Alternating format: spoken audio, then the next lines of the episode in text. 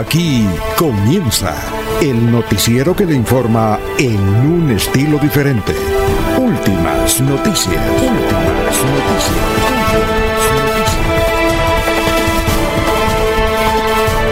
La información analizada por los expertos, sin sesgos, explicada con detalles, sin tanta carreta. Últimas noticias por Radio Melodía, también por Facebook y YouTube Radio Melodía. Director Alfonso Pineda Chaparro.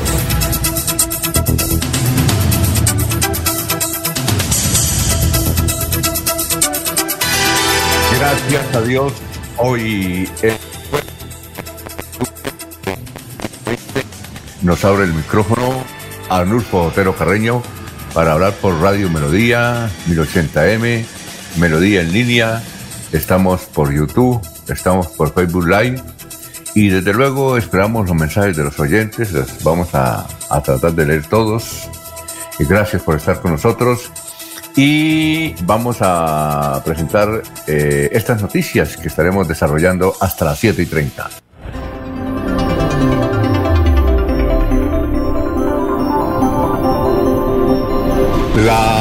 La, Fiscalía anunció acusación al gobernador Didier Tavera por corrupción en el PAE. Se aplicarán pruebas a venezolanos que lleguen a Bucaramanga con síntomas, síntomas del coronavirus. Haremos un balance de lo que ocurrió, ocurrieron con las marchas ayer en el paro en la ciudad de Bucaramanga.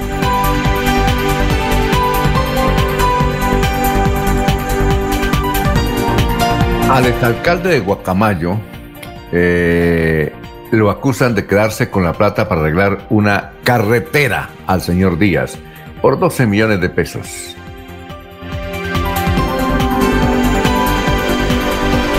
Una noticia alentadora recibió la familia Esmeralda Ramírez eh, en medio de la crisis que afronta desde hace días en Sabana de Torres. Recuerden a ustedes que su esposo le quemó, quemó la casa donde estaba ella y sus hijos porque ella le anunció que ya no iba más. Entonces la alcaldía de Sabana de Torres le va a ayudar en la reconstrucción de su pequeña casa.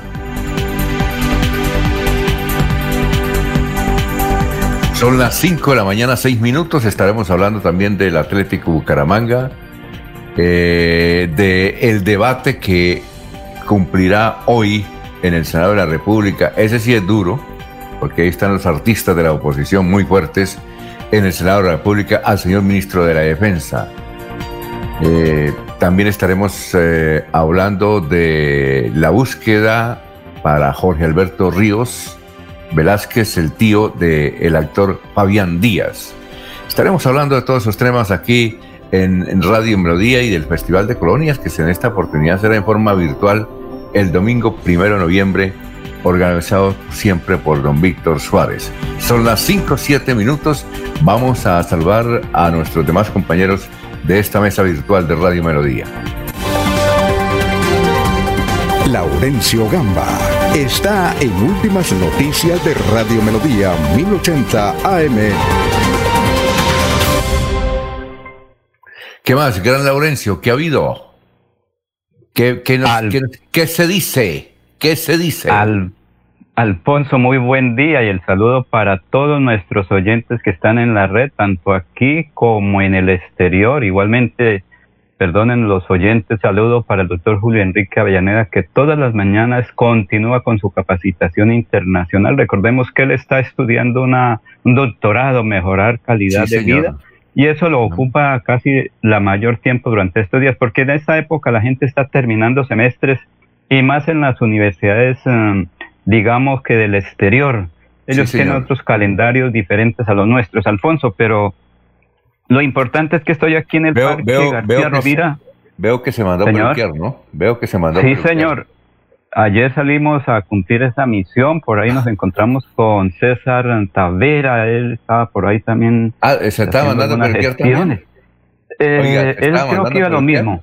Creo que iba a lo mismo, sí, por ahí nos encontramos. ¿Dónde Alfonso, pero la noticia... ¿Dónde, se peluquea, ¿Dónde se peluquea usted?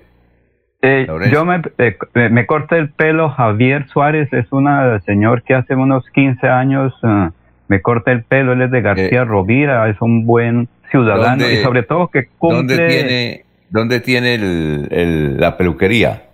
En el centro comercial Acrópolis, segundo piso, y él siempre cumple con todas las de bioseguridad, que es lo fundamental, Alfonso, así como dice la gente, yo no le pongo la cabeza a cualquiera. Ahorita hay mucha oferta, sobre todo por los extranjeros, pero a veces unos de ellos son irresponsables y no cumplen con todo lo de bioseguridad, señor. Laurencio, pues, y, le debe cobrar poquito porque ¿qué le corta a usted, no? No, siempre, eso siempre el pelo, eh, ahorita lo que está creciendo más es el pelo, Alfonso. Lo veo a usted también muy bien de corte y todos. Mire que todos estamos en eso ya, hay que salir al corte de pelo, al arreglo, digamos, de la persona en su parte exterior. Oiga, pero usted está, como eh, usted está como Serpa, un bigote grande, ¿no?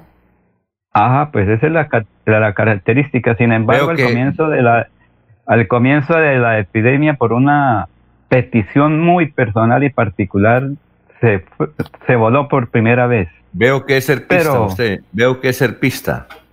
Yo soy amigo de todos, yo no tengo enemigos, solo sé que cuando alguien no cumple con los requisitos uno lo aísla y entonces ellos dicen, bueno, ahora soy enemigo. Pero no, Alfonso, es que el 30 de eh, Alfonso, el 30 de octubre el señor presidente Iván Duque visita al municipio de Suaita, donde firmará un importante eh, programa para llevar agua a varios municipios, entre ellos terminar el acueducto del municipio de Los Santos.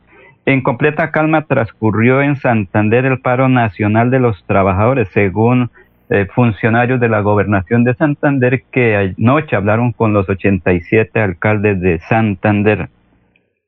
Y el presidente Iván Duque estará en Zapatoca busca que durante la noche del 30 de octubre gozar del clima y de la hospitalidad de los Zapatoca. Parece que el señor presidente quiere dormir en Zapatoca el 30 de octubre y al siguiente día firmar un importante documento. Es como si se tratara de ese mismo documento que firmó el doctor Richard Aguilar Villa en su momento como gobernador de Santander, que para la época se llamó el contrato plan.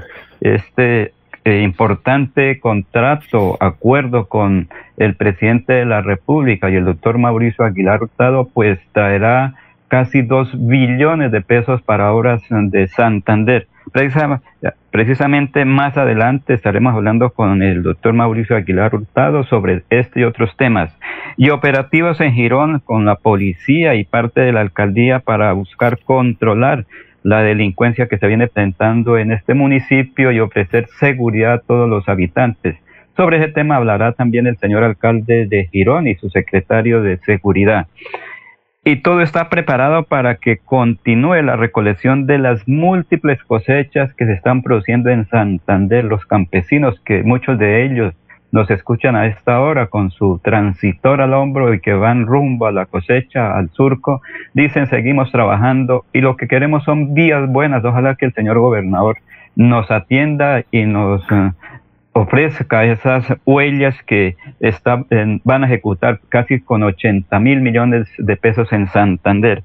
Y el sindicalismo santanderano dio muestra de madurez política ayer. Eso lo, nos lo dice Eduardo Pérez de la Central de Trabajadores de Colombia, la CTCC, que está precisamente aquí con este mensaje ser solidario con todos los movimientos sociales eh, y sindicales del país. El pliego de emergencia que fue eh, colocado a nivel nacional. El pliego de emergencia señala unos puntos específicos en salud, en renta básica, en educación, en producción nacional y empleo de derechos, en mujer y diversidad sexual. Ningún derecho se ha conseguido nunca, nunca, siendo pasivos en cuanto a que la población civil esté esperando que los dirigentes políticos hagan bien por el, por el pueblo. Siempre ha sido eh, una forma de presión pacífica las marchas y en esa tónica estamos. El gobierno nacional se dé cuenta de que hay un malestar social en paz, pacífico, que busca simple y llanamente eh, las condiciones sociales de toda la población colombiana para que una sociedad funcione tiene que tener un engranaje total y los derechos no solamente pueden ser focalizados en una sola sección. Muy amable, gracias.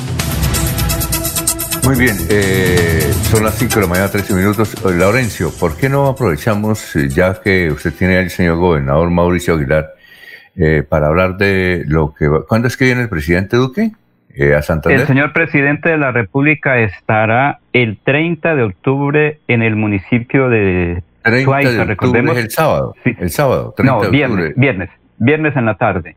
Ah, sí, viernes, de, este de este sábado. Prácticamente de mañana en ocho días, Alfonso, sí. De mañana en ocho días ah. estará el presidente. Recordemos que Suaita fue el municipio donde se iniciaron los tejidos, la fábrica de tejidos de los caballeros. Pero también hay que recordar, y perdonen el término, gustenos o no guste, la tierra de la familia Aguilar Naranjo, Aguilar Hurtado, Aguilar Villa, porque allí toda la gente de la familia Aguilar, yo recuerdo ellos eh, visitaban a sus eh, abuelos ahí en Webs, en, el municipio de Suaita, y allí estará el señor presidente, creo que es un homenaje también a los habitantes de Suaita, sus corregimientos. el, el, presidente Duque no viene a Zapatoca, sino que a Suaita, o viene a Suaita y a Zapatoca. Es que el recorrido sale del, aeropuerto, pues... Eh, presidencial en Bogotá, ¿cómo es que se llama? El que tiene previsto el gobierno nacional para todas las actividades, el aeropuerto de Catán. Catán de Catán. Ahí vuela creo que al municipio de Suaita, ahí se encuentran con el señor gobernador y firman el contrato para la asistencia de agua en Santander, creo que pronto va a recorrer, creo que va a recorrer tal vez Alfonso, pero escuchemos precisamente al señor gobernador, del departamento Sí, a Las cinco, eh, sí, a las 5.15 minutos. Gracias a Dios, ya el lunes eh, la EPS y con el resultado de la prueba negativa, ayer retomamos, gracias a Dios, nuestras actividades y el próximo 30 de, de octubre en Suaita firmaremos el plan Agua Vida siempre Santander, más de 380 mil millones de pesos, más de 225 proyectos en agua y saneamiento básico, más de 67 municipios beneficiados, familias rurales, eh, en este caso también que serán muy beneficiadas. Es una de las grandes inversiones que vamos a firmar este día, el 30 de octubre en Suaita, el Plan Plan Agua Vida Santander. Y el día sábado, con el favor de Dios, el 31, estaremos en Zapatoca firmando el Pacto Funcional Siempre Santander. 1.7 eh, billones de pesos.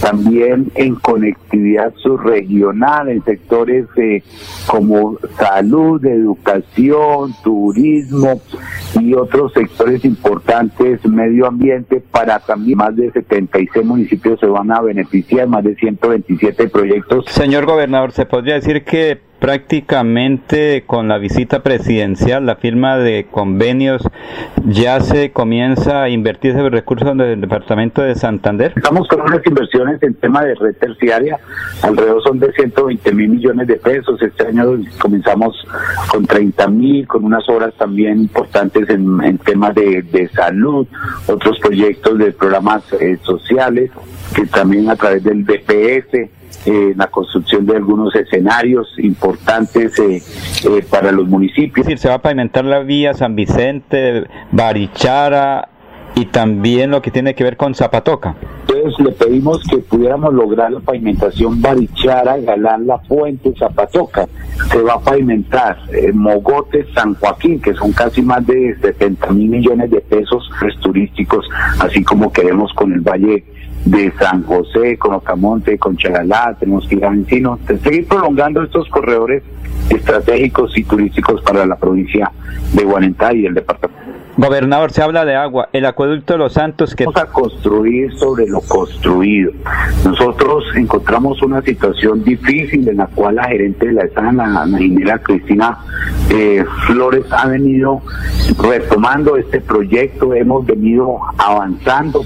No solo hoy estamos trabajando paralelamente con el acueducto existente para automatizar eh, el, el embalse para que no hayan pérdidas y poder garantizar el preciado líquido las 24 horas. Estamos avanzando ya en la culminación de este proyecto. Esperamos que no solo sea la fase 1 de este proyecto, sino la fase 2 que es poder llevar en un corto tiempo hacia, hacia, hacia, la, hacia la mesa. Con el favor de mi Dios, esperamos en un corto tiempo poder estar entregando ese, ese acueducto de los santos y también comenzar la fase 2, que es la prolongación hacia, hacia la mesa, que es donde realmente también se necesitan para nuestras parcelas en otros municipios, como estamos haciendo nuestro recorrido por todo el departamento. Por tierra y recorriendo nuestras agrestes carreteras, nuestras vías están en mal estado para poder avanzar y darle solución a estos problemas. Señor gobernador, ¿qué recomendaciones precisamente con la pandemia hay para final de mes, octubre, el, el mes de los niños?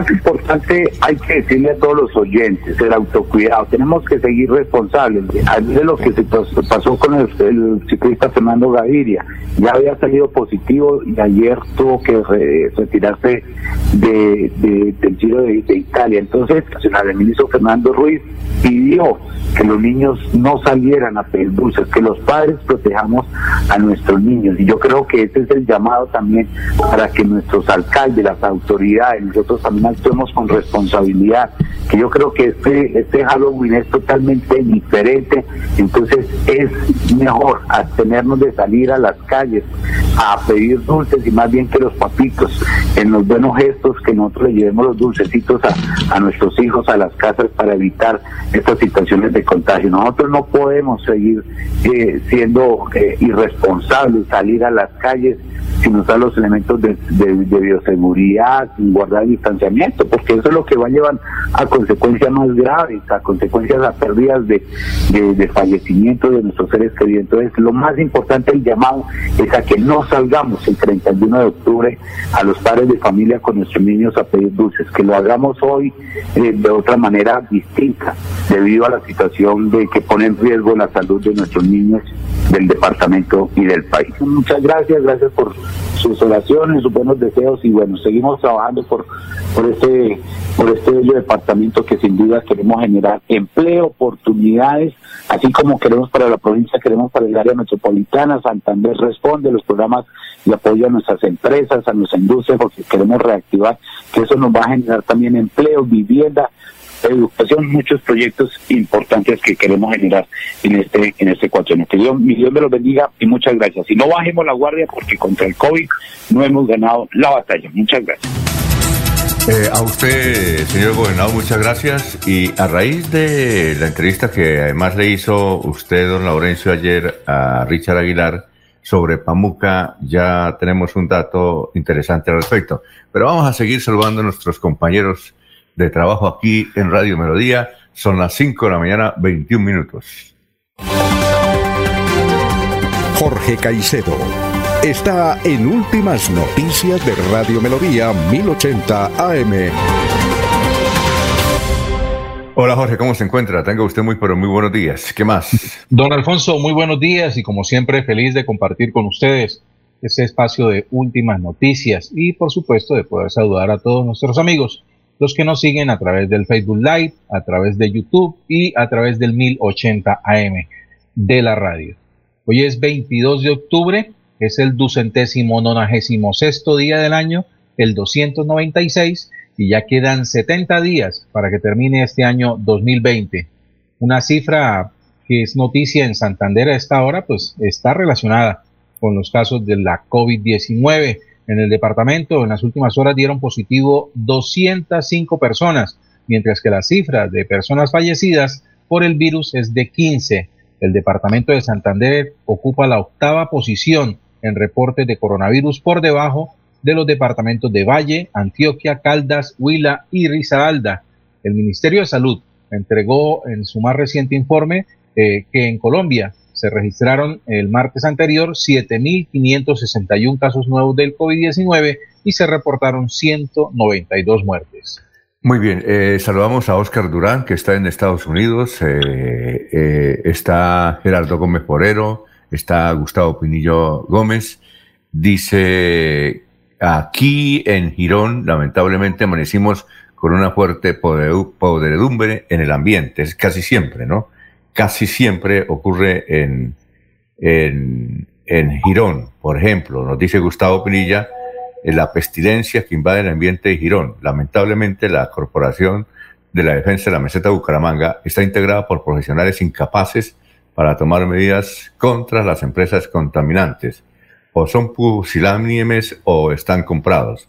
Son más de 10 años soportando esta porquería y solo ahora se les ocurrió comprar unos sensores que cuestan 5.600 millones. Señores de la CMB, el mejor sensor es nuestro olfato no se tiren la plata que pagamos con nuestros impuestos. Es que no hay necesidad de comprar sensores. Uno vaya y, ahí está el olor. No sé para qué compran los sensores. Tiene razón eh, Gustavo Pinilla. También nos eh, eh, envían este informe sobre la salud de Alejandro Galvis Ramírez. Dice, de acuerdo con breve información de doña Zoraida Uribe Sandoval, doña Zoraida Uribe de da Silva, la salud del doctor Alejandro Galvis Ramírez continúa estable. Le quitaron el ventilador y le hacen terapia. Hay que seguir en oración. El doctor Galvis Ramírez fue hospitalizado hace un mes. Eh, eh, un saludo para don Ramiro Carvajal, de Deportivos Carvajal, que tiene ahora mm, un evento importante con el Centro Comercial La Isla. Más adelante vamos a mirar su anuncio.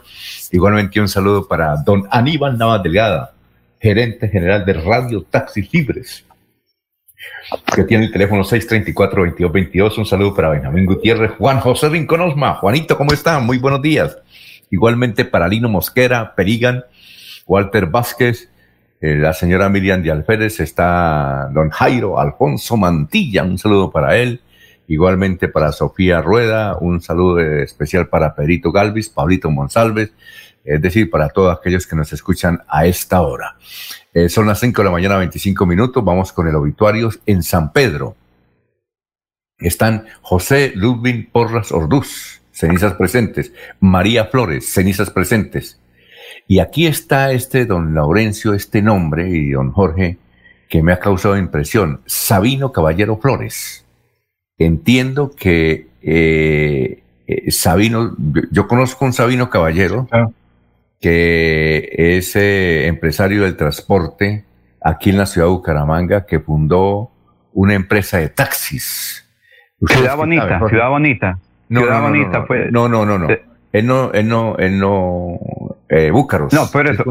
no, Búcaros o Ciudad Bonita. No, no, no. Ciudad Bonita la firmó la, la fundó un amigo que nos escucha también todos los días y le enviamos un saludo, don Ernesto Neira. Yo le digo el ministro. Ah, sí, sí, sí. Todos los días nos escucha. Un saludo por Ernesto Neira. Igual que nos saluda, siempre nos escucha Aníbal Navas.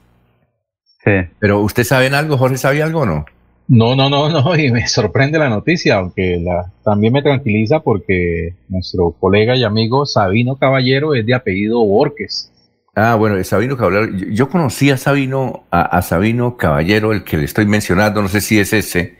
Lo conseguí. Eh, él es de aquí, Bucaramanga, obviamente.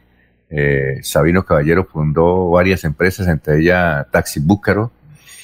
Eh, Bucaritos, Búcaro, Búcaro, creo que es Búcaro. Búcaro, creo que Búcaro, sí, Búcaros. pero lo, lo conocí hace muchos años en Lima.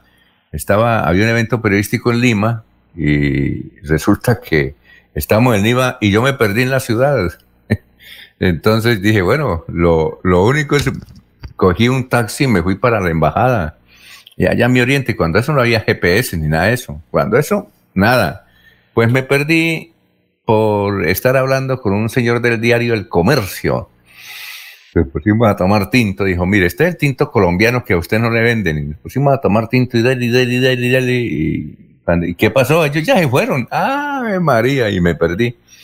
Y entonces eh, me dijo el compañero de, Diario El Comercio, me dijo, oiga esto, tranquilo, yo lo llevo. Dije, no, yo quiero ir a, voy a coger un taxi, voy para la embajada de Colombia en Lima, porque quiero a ver si le hago una entrevista al señor embajador. Y quien me recibió allá no era un funcionario, fue don Sabino. Salió don Sabino y dijo, ¿usted dónde? Yo le dije, soy de Bucaramanga. Dijo, ¿y usted quién es? Yo le dije, soy Alfonso Pineda. Dijo, ah, yo lo escucho por la radio, pero cuando yo estoy en Bucaramanga, yo soy de Bucaramanga. Y ¿eso qué hace ahí? ¿Tiene algún problema? Dijo, no, yo trabajo acá, en el consulado. Ah, y ahí nos hicimos amigos con el gran Sabino Caballero, el Lima, imagínese. Muy bien, no sé si será ese, no sé si será ese.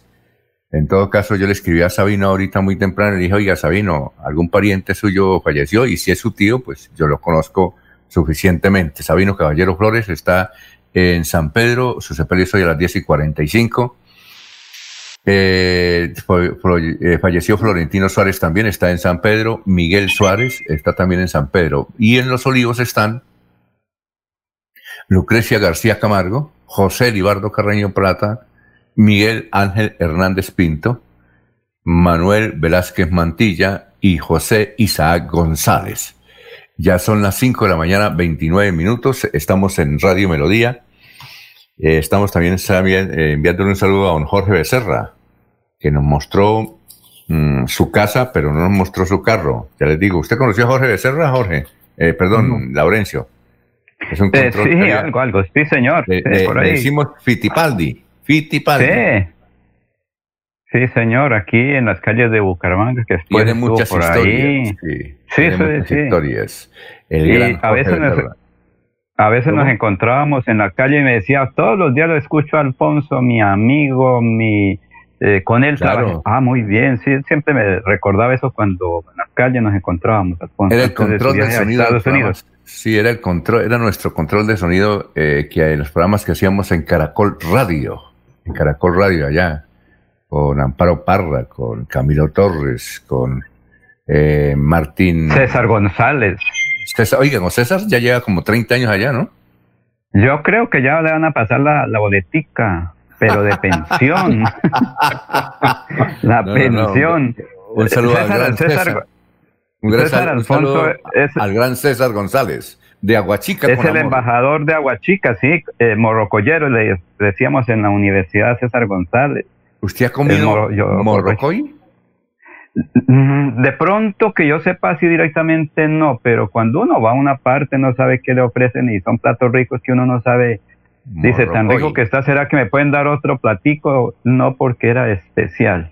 Bueno, vamos, eh, bueno, eh, vamos a hacer una pausa. Recuerden que con Futuro estará hoy en San Alonso, Cofuturo que está cumpliendo 29 años. Estará en San Alonso. Son las 5.30.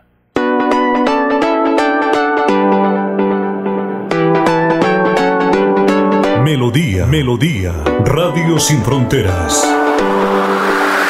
Escúchenos en cualquier lugar del mundo. Melodíaenlínea.com es nuestra página web melodíaenlínea.com.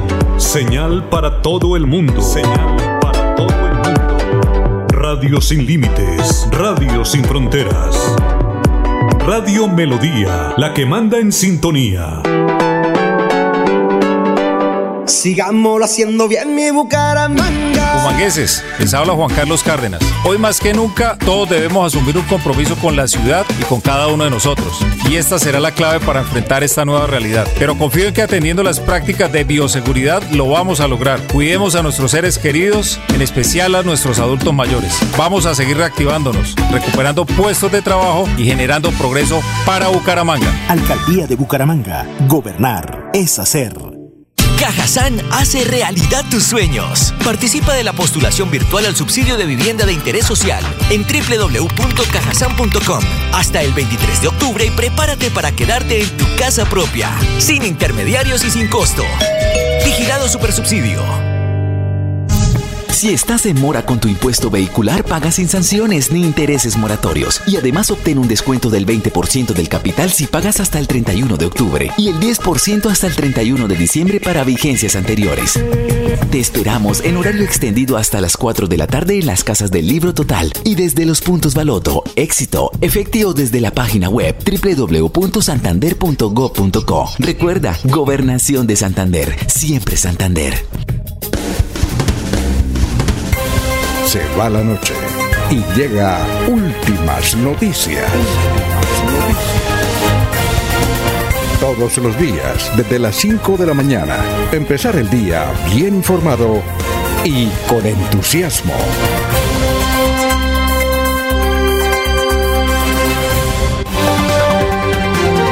Alfonso Pineda Chaparro está en Últimas Noticias de Radio Melodía 1080 AM.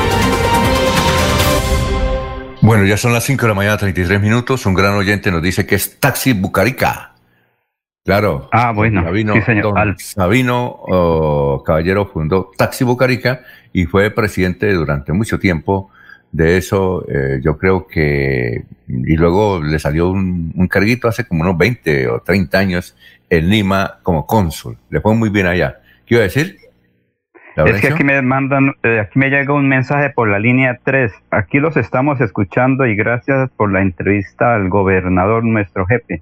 Los conductores de la gobernación de Santander me dicen todos los días los escuchamos a usted, a Jorge, a César y a todos los de Radio Melodía. Pero hace días que no nos saludan, me dicen aquí los Ah, conductores de la gobernación. Sí, señor. Son, son, son extraordinarias personas y sobre todo eh, extraordinarios trabajadores. La familia Aguilar es una familia que trabaja mucho. Eh, tiene sus, eh, desde luego, sus qué?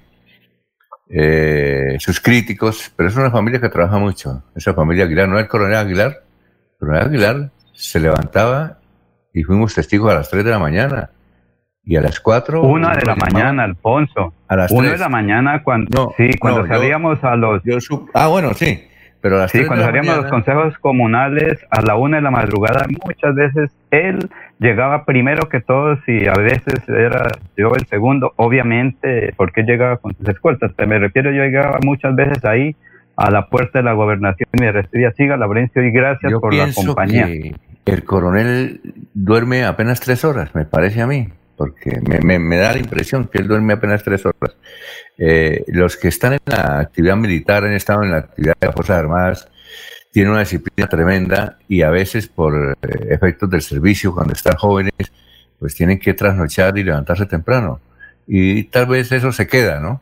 Eso se queda. Sí, eh, Porque, eso es por la- ejemplo, digamos, eh, Nosotros nos levantamos a las 4 de la mañana y si hay puente, eh, el, el reloj biológico suena a las 4 de la mañana.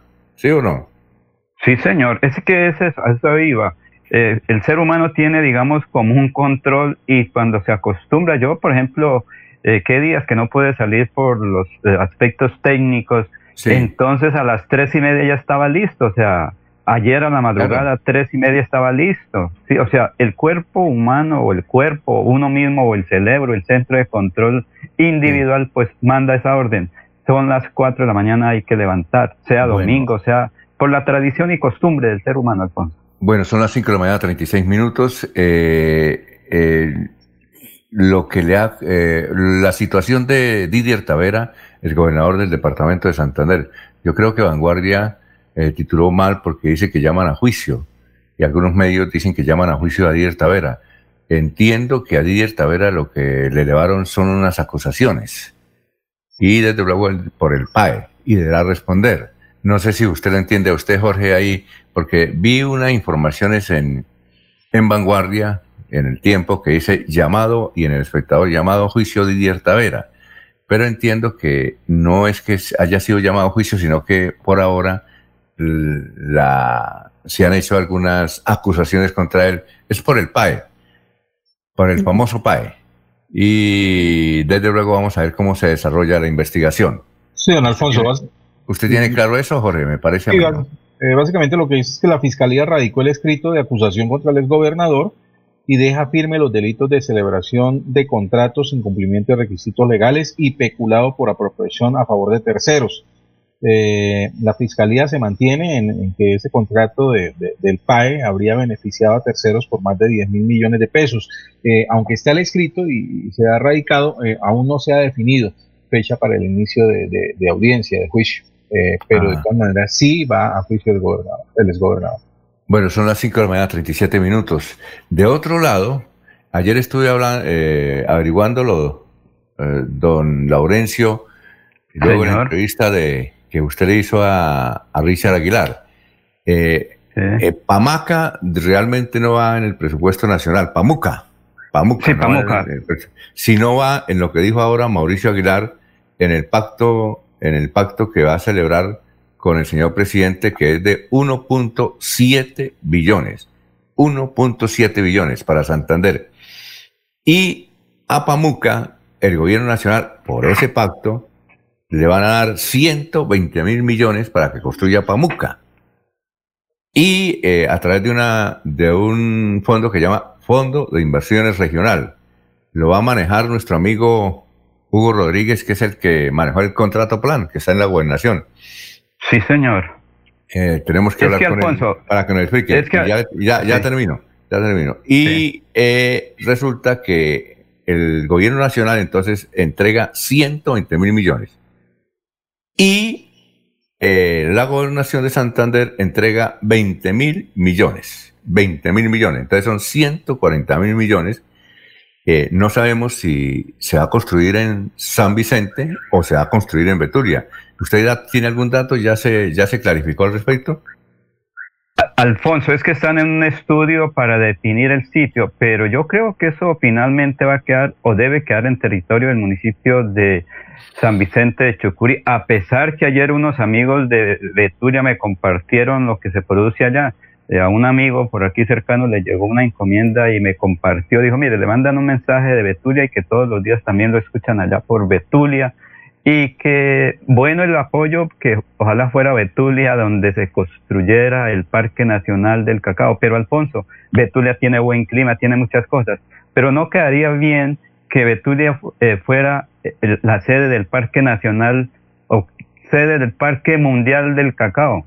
Sí hay algunas plantitas, pero no es el principal productor. El reconocimiento lo tiene San Vicente de a nivel mundial.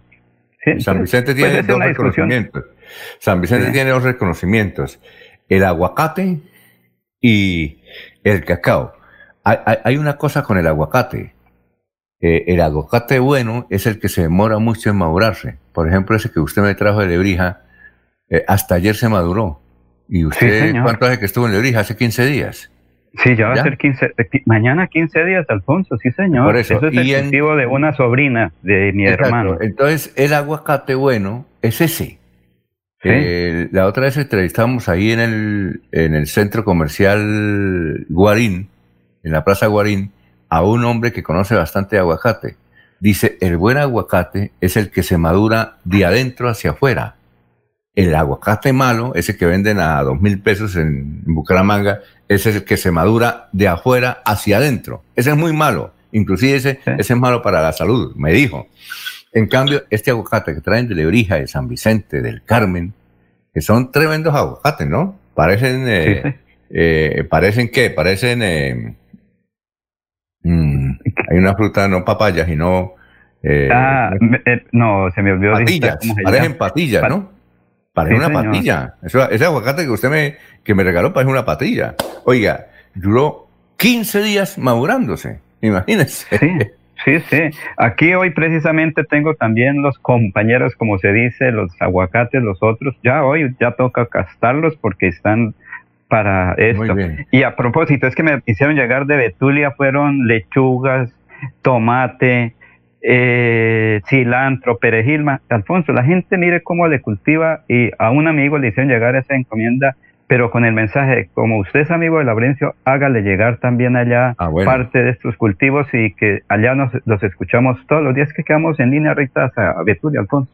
Bueno, se aplicarán pruebas a venezolanos que lleguen a Bucaramanga con síntomas. Eh, esto lo ha informado el Instituto de Salud de Bucaramanga, la Secretaría de Salud de Bucaramanga y desde luego la alcaldía para verificar la situación porque es que están llegando muchos venezolanos eh, varios de ellos dicen que van para Ecuador, otros para Perú, otros para Chile, pero algunos se quedan aquí en la ciudad de Bucaramanga. Ese control se está haciendo ahí en el Parque del Agua, o se hace en el Parque del Agua. Eh, bueno, Laurencio y Jorge, eh, las marchas en Bucaramanga también estuvieron pacíficas, ¿no? Y hemos notado, y por las fotografías que enviaron, que además de pacíficas estaban siguiendo con rigor el hecho de tener tapabocas, casi todos tenían tapabocas en las fotos que vimos, y un distanciamiento que a veces es difícil en las manifestaciones y este tipo de protestas, pero generalmente lo estaban cumpliendo. Parece que no hubo nada raro, no hubo ningún problema, salvo la congestión del tránsito en el centro y en algunos sectores del área metropolitana. ¿Ustedes lo vieron así? Sí, Alfonso, y el informe que dio la policía el gobernador, el secretario del Interior y la unidad de gestión de riesgo, porque ayer también, y la unidad de mando unificado también, porque ayer eso era en cumplimiento de las normas legales vigentes, pues se estableció, un, eh, digamos, un equipo de trabajo, comunicación directa permanente con los 87 alcaldes, Barranca Bermeja, San Gil, Socorro, Málaga, en varios municipios la gente salió pacíficamente a protestar. Eso es lo que tiene que hacer. Ah, bueno, Y, no y, que no, no pasó nada. Pues los trancones en la vía pública, obviamente para que cada quien llevara el mensaje a Bogotá, que es lo fundamental. Mire que en, de mañana a ocho días va a ser el presidente aquí en territorio santandereano y va a traer buenas noticias, Alfonso. Y la gente debe protestar, pedir, como lo dicen los, como lo dice el señor sindicalista eh, Eduardo Pérez, hay que salir y protestar en tranquilidad, respetando al otro también, y que los demás nos respeten sobre todo la vida, porque en este momento todos estamos luchando es por la vida, Alfonso. Muy bien. Exacto, fue, fue pacífico porque nadie paró, don Alfonso. Eh, fue pacífica la protesta porque nadie paró en el paro nacional.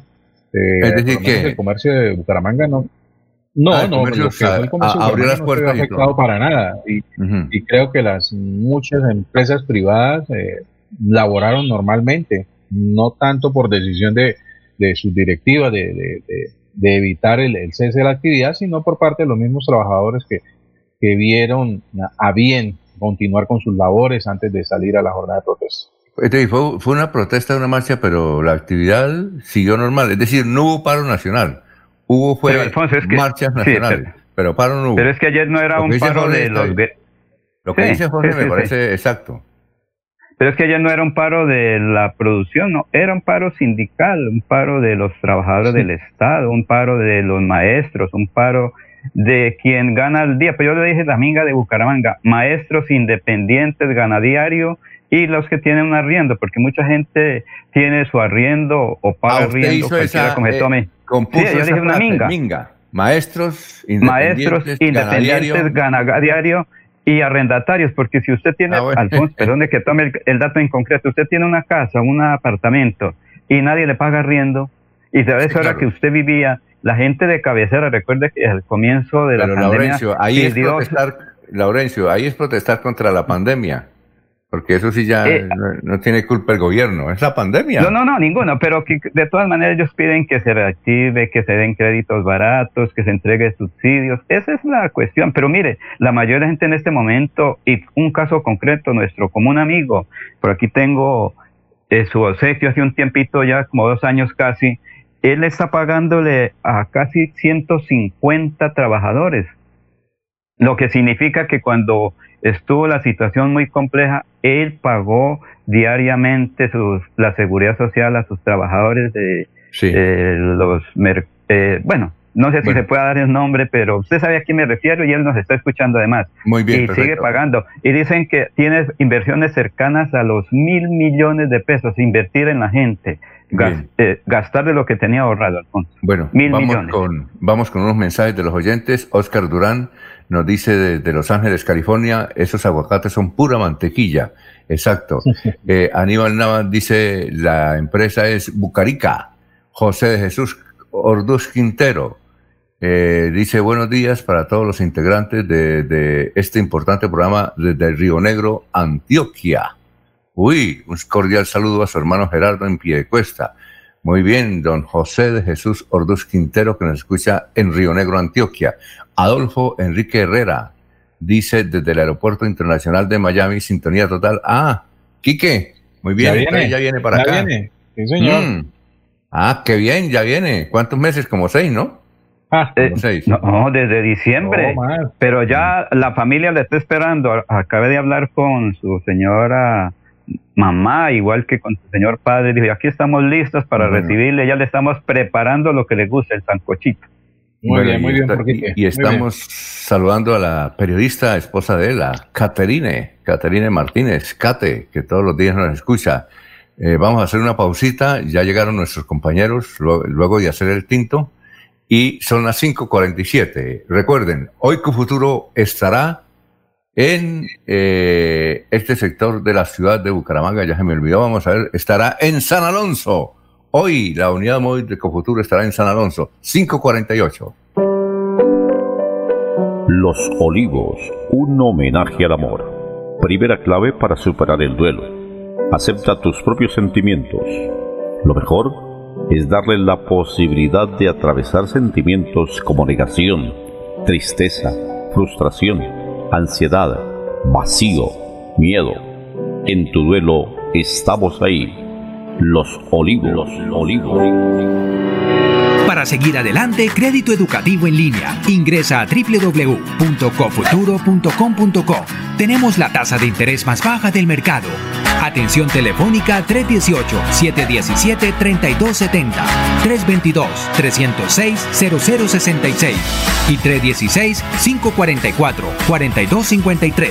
Cofuturo. Construimos sueños de progreso. La oficina de pasaportes ya abrió sus puertas. Para acceder a tu pasaporte, ingresa a www.santander.gov.co. Das clic en la opción Trámites. Vas a Pasaportes. Revisa los requisitos que necesitas y agenda tu cita. Si aún no lo has reclamado, comunícate al teléfono 691-0880, opción 1, extensión 1051. Recuerda, la cita es gratis, no necesitas tramitadores. Gobernación de Santander, siempre Santander. Se va la noche y llega últimas noticias. Todos los días, desde las 5 de la mañana. Empezar el día bien informado y con entusiasmo.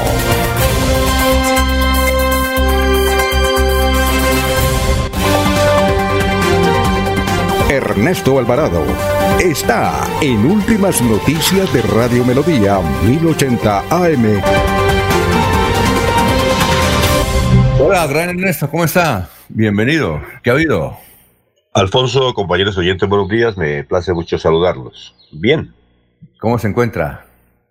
Ahí vamos, en la lucha. ¿Ah, sí? En la lucha. sí, sí. Muy bien. Eh, ¿Qué noticias tenemos para el día de hoy? Son las 5.50. Reportes del COVID el día inmediatamente anterior para el departamento de Santander eh, se muestra que hay 200 nuevos, 205 nuevos casos para un total de 38.379 y 11 fallecidos el día. Aumenta, sigue aumentando el número de fallecidos diariamente en el departamento. Por otra parte, la empresa electrificadora de Santander está manifestando que hoy a partir de las 7 de la mañana y hasta las 5 de la tarde habrá corte de energía en los barrios Río de Oro, el Malecón y el Gallineral, así como en algunos sectores de Santa Cruz.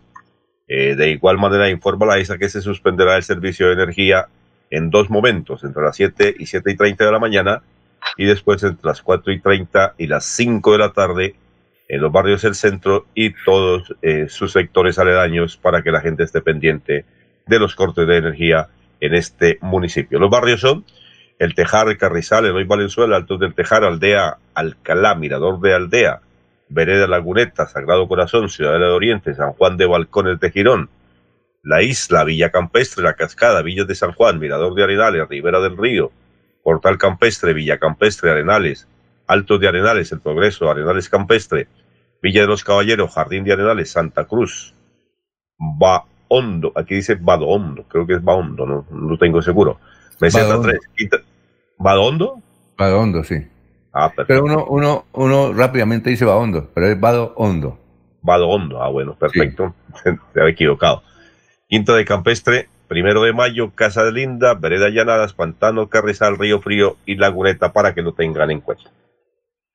Muy bien. Eh, bueno, vamos a salvar a nuestros demás compañeros. Estamos en Radio Melodía, son las 5.52. César Tavera está en Últimas Noticias de Radio Melodía 1080 AM. Hola César, ¿cómo está? Muy buenos días. ¿Qué ha habido? Abre el micrófono, gran César. Eso. Hola, director, muy buenos días. ¿Cómo está el sonido, más o menos? O... Ah, usted es brillante. Hoy está excelente. HD. Excelente. HD. Excelente, dice Jorge. Excelente. Tiene el sonido HG. bueno, ¿qué más? Y buenos días a Laurencio y a, Ernesto y a todos los radioescuchas, de cliente, los muy fieles oyentes de Última noticia. Bien, director, bien. Quería comentar varias cosas para, para empezar el día tarde, pero para empezarlo. Tranquilo. Ánimo. No estaba a ingresar ahí, pero finalmente pude. Hoy, 22 de octubre, es el Día Internacional de la Tartamudez. La tartamudez es, es una disfluencia del habla, ¿no? Y es una interacción involuntaria del habla y es el primer dato. Eso más o menos empieza a captarse los dos, entre los dos y los tres años. Y, en la medida que va creciendo el ser humano, se va desarrollando, pues empieza a tener temas de miedo, de estrés, de temores, se le vuelve tensión muscular y, y toca temas de autoestima y lleva al aislamiento social y en los colegios y en, las, y en el mundo laboral llega a lo que llamamos hoy en día el bullying o el matoneo.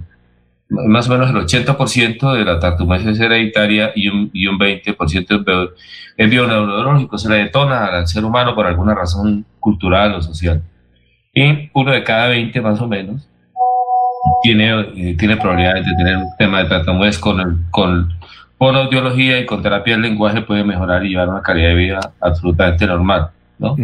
Generalmente se supera la adolescencia y, y, y, a algunos les queda cuando entran en tensión nerviosa o entran en presión, se les detona la tartamudez. Nosotros tenemos un jugador de fútbol famoso en Colombia que, al que apreciamos mucho, y, somos hinchas de, su juego, que cuando entra en presión en los micrófonos le da tartamudez un poquito. Decimos en, en, el lenguaje de la calle, se pone tatareto. Hoy es el Día Internacional. Eh, pero, perdón, que es James Rodríguez. Ah, bueno. Oiga, César, una cosa. ¿Por qué él, en las entrevistas que daba antes, es decir, hace unos cuatro años, no era tartamudo y empezó a ser tartamudo? No, siempre, siempre ha sido, siempre se le da, un poquito de tartamudez, un poquito de tatareto, como decimos, en la medida de la presión, ¿no?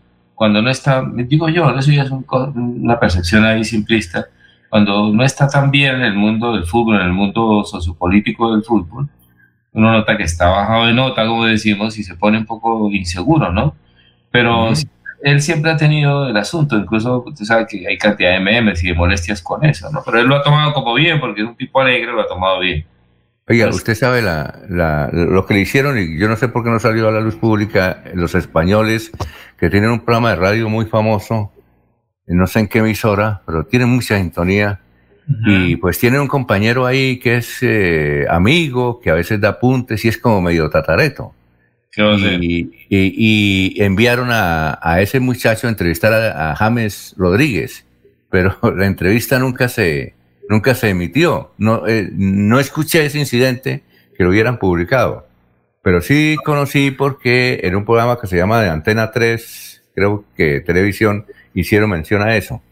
Eso hace ya como, hace ya como más de un año. Pero tiene que ser una joya, ¿no? Porque imagínense, se dieron a entender, más Eh, esto, bueno, y, de pronto al final con lenguaje de señas sacaron la entrevista adelante. Hoy es el Día Internacional de la Oscilación, ¿no? La oscilación como fenómeno físico. Y la ONU da el día por lo siguiente, para que, digamos, la humanidad cada vez comprenda más la importancia de los fenómenos físicos en la vida humana y en la, y en la naturaleza.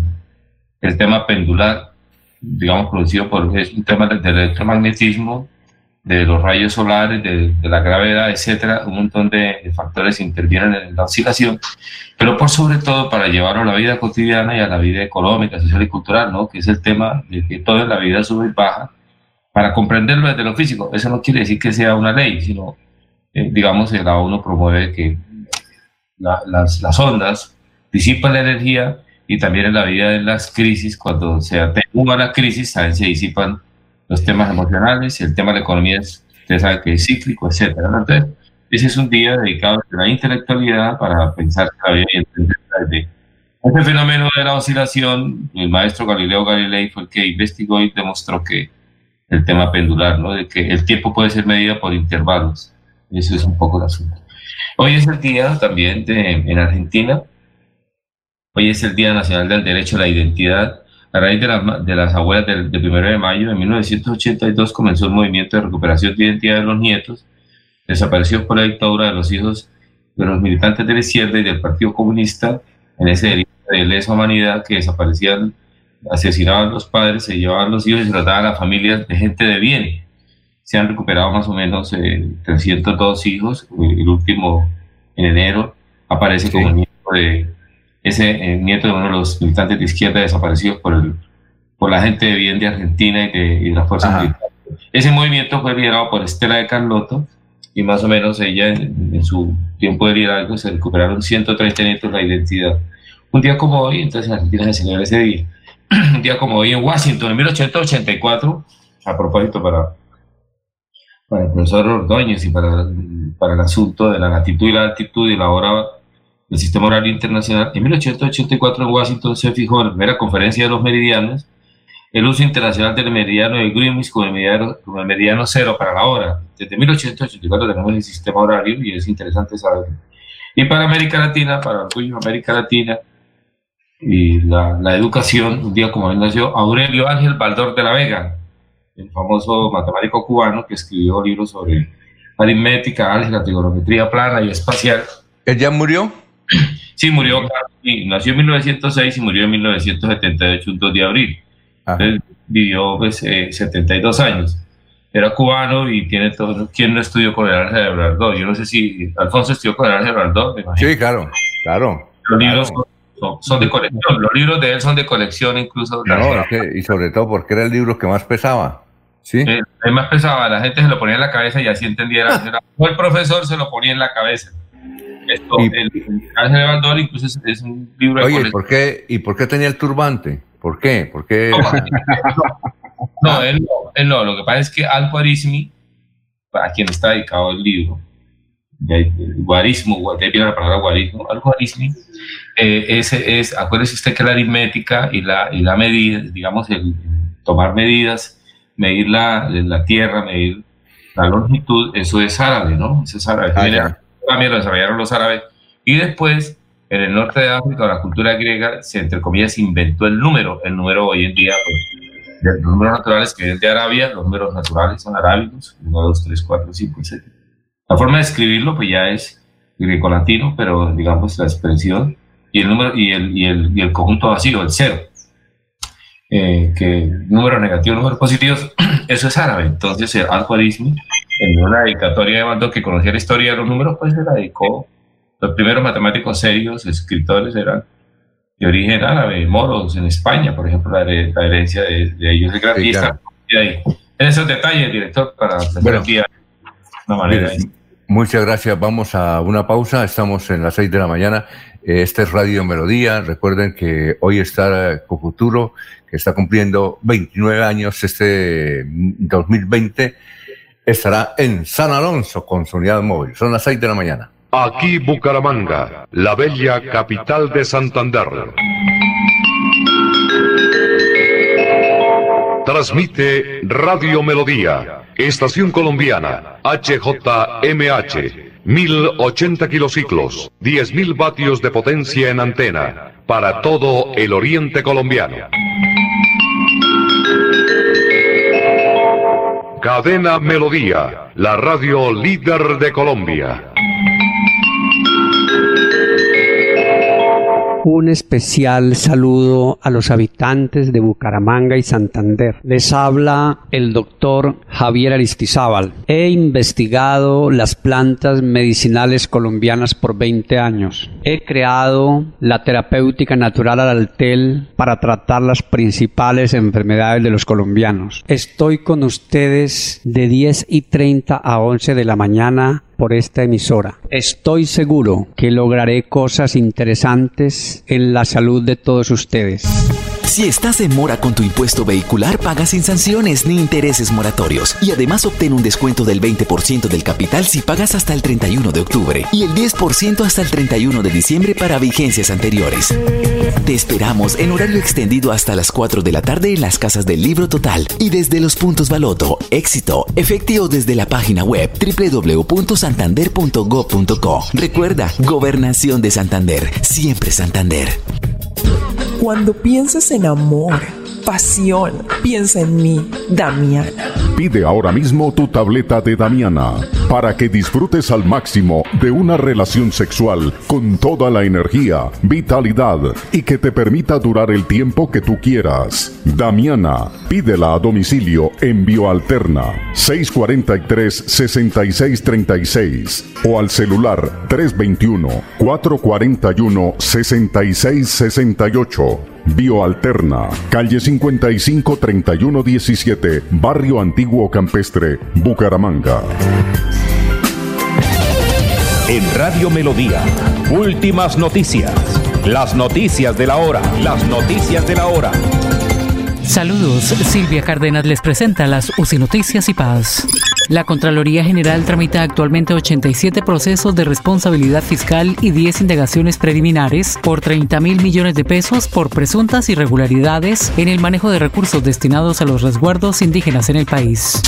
El Tribunal Superior de Bogotá dejó en firme la sentencia contra el ex congresista Otto Bula, quien fue condenado a cinco años de prisión por el escándalo de corrupción de Odebrecht. Va a juicio el ex gobernador Didier Tavera por presunta corrupción en el PAE. Pese a que la Fiscalía ya radicó el documento, aún no se ha programado la fecha para la acusación formal ante la Corte Suprema. Atención, magnífica oportunidad de negocio. Elementos de bioseguridad a los precios más bajos en Bogotá. Mascarillas quirúrgicas termoselladas de tres capas a tan solo 600 pesos en cantidades comerciales. Solo 600 pesos. Informes WhatsApp 1786-603-3480. 1786-603-3480. 1786-603-3480. En el mundo falleció un voluntario brasileño que recibió vacuna de Oxford contra el coronavirus, cuyas pruebas experimentales se realizan en Brasil. Y en los deportes, en partidos de fondo de la Champions League, Liverpool, Bayern, Manchester City, Atalanta y Olympiacos celebraron victoria, mientras que Inter y Borussia empataron a dos tantos. Se va la noche y llega últimas noticias. Todos los días, desde las 5 de la mañana, empezar el día bien informado y con entusiasmo.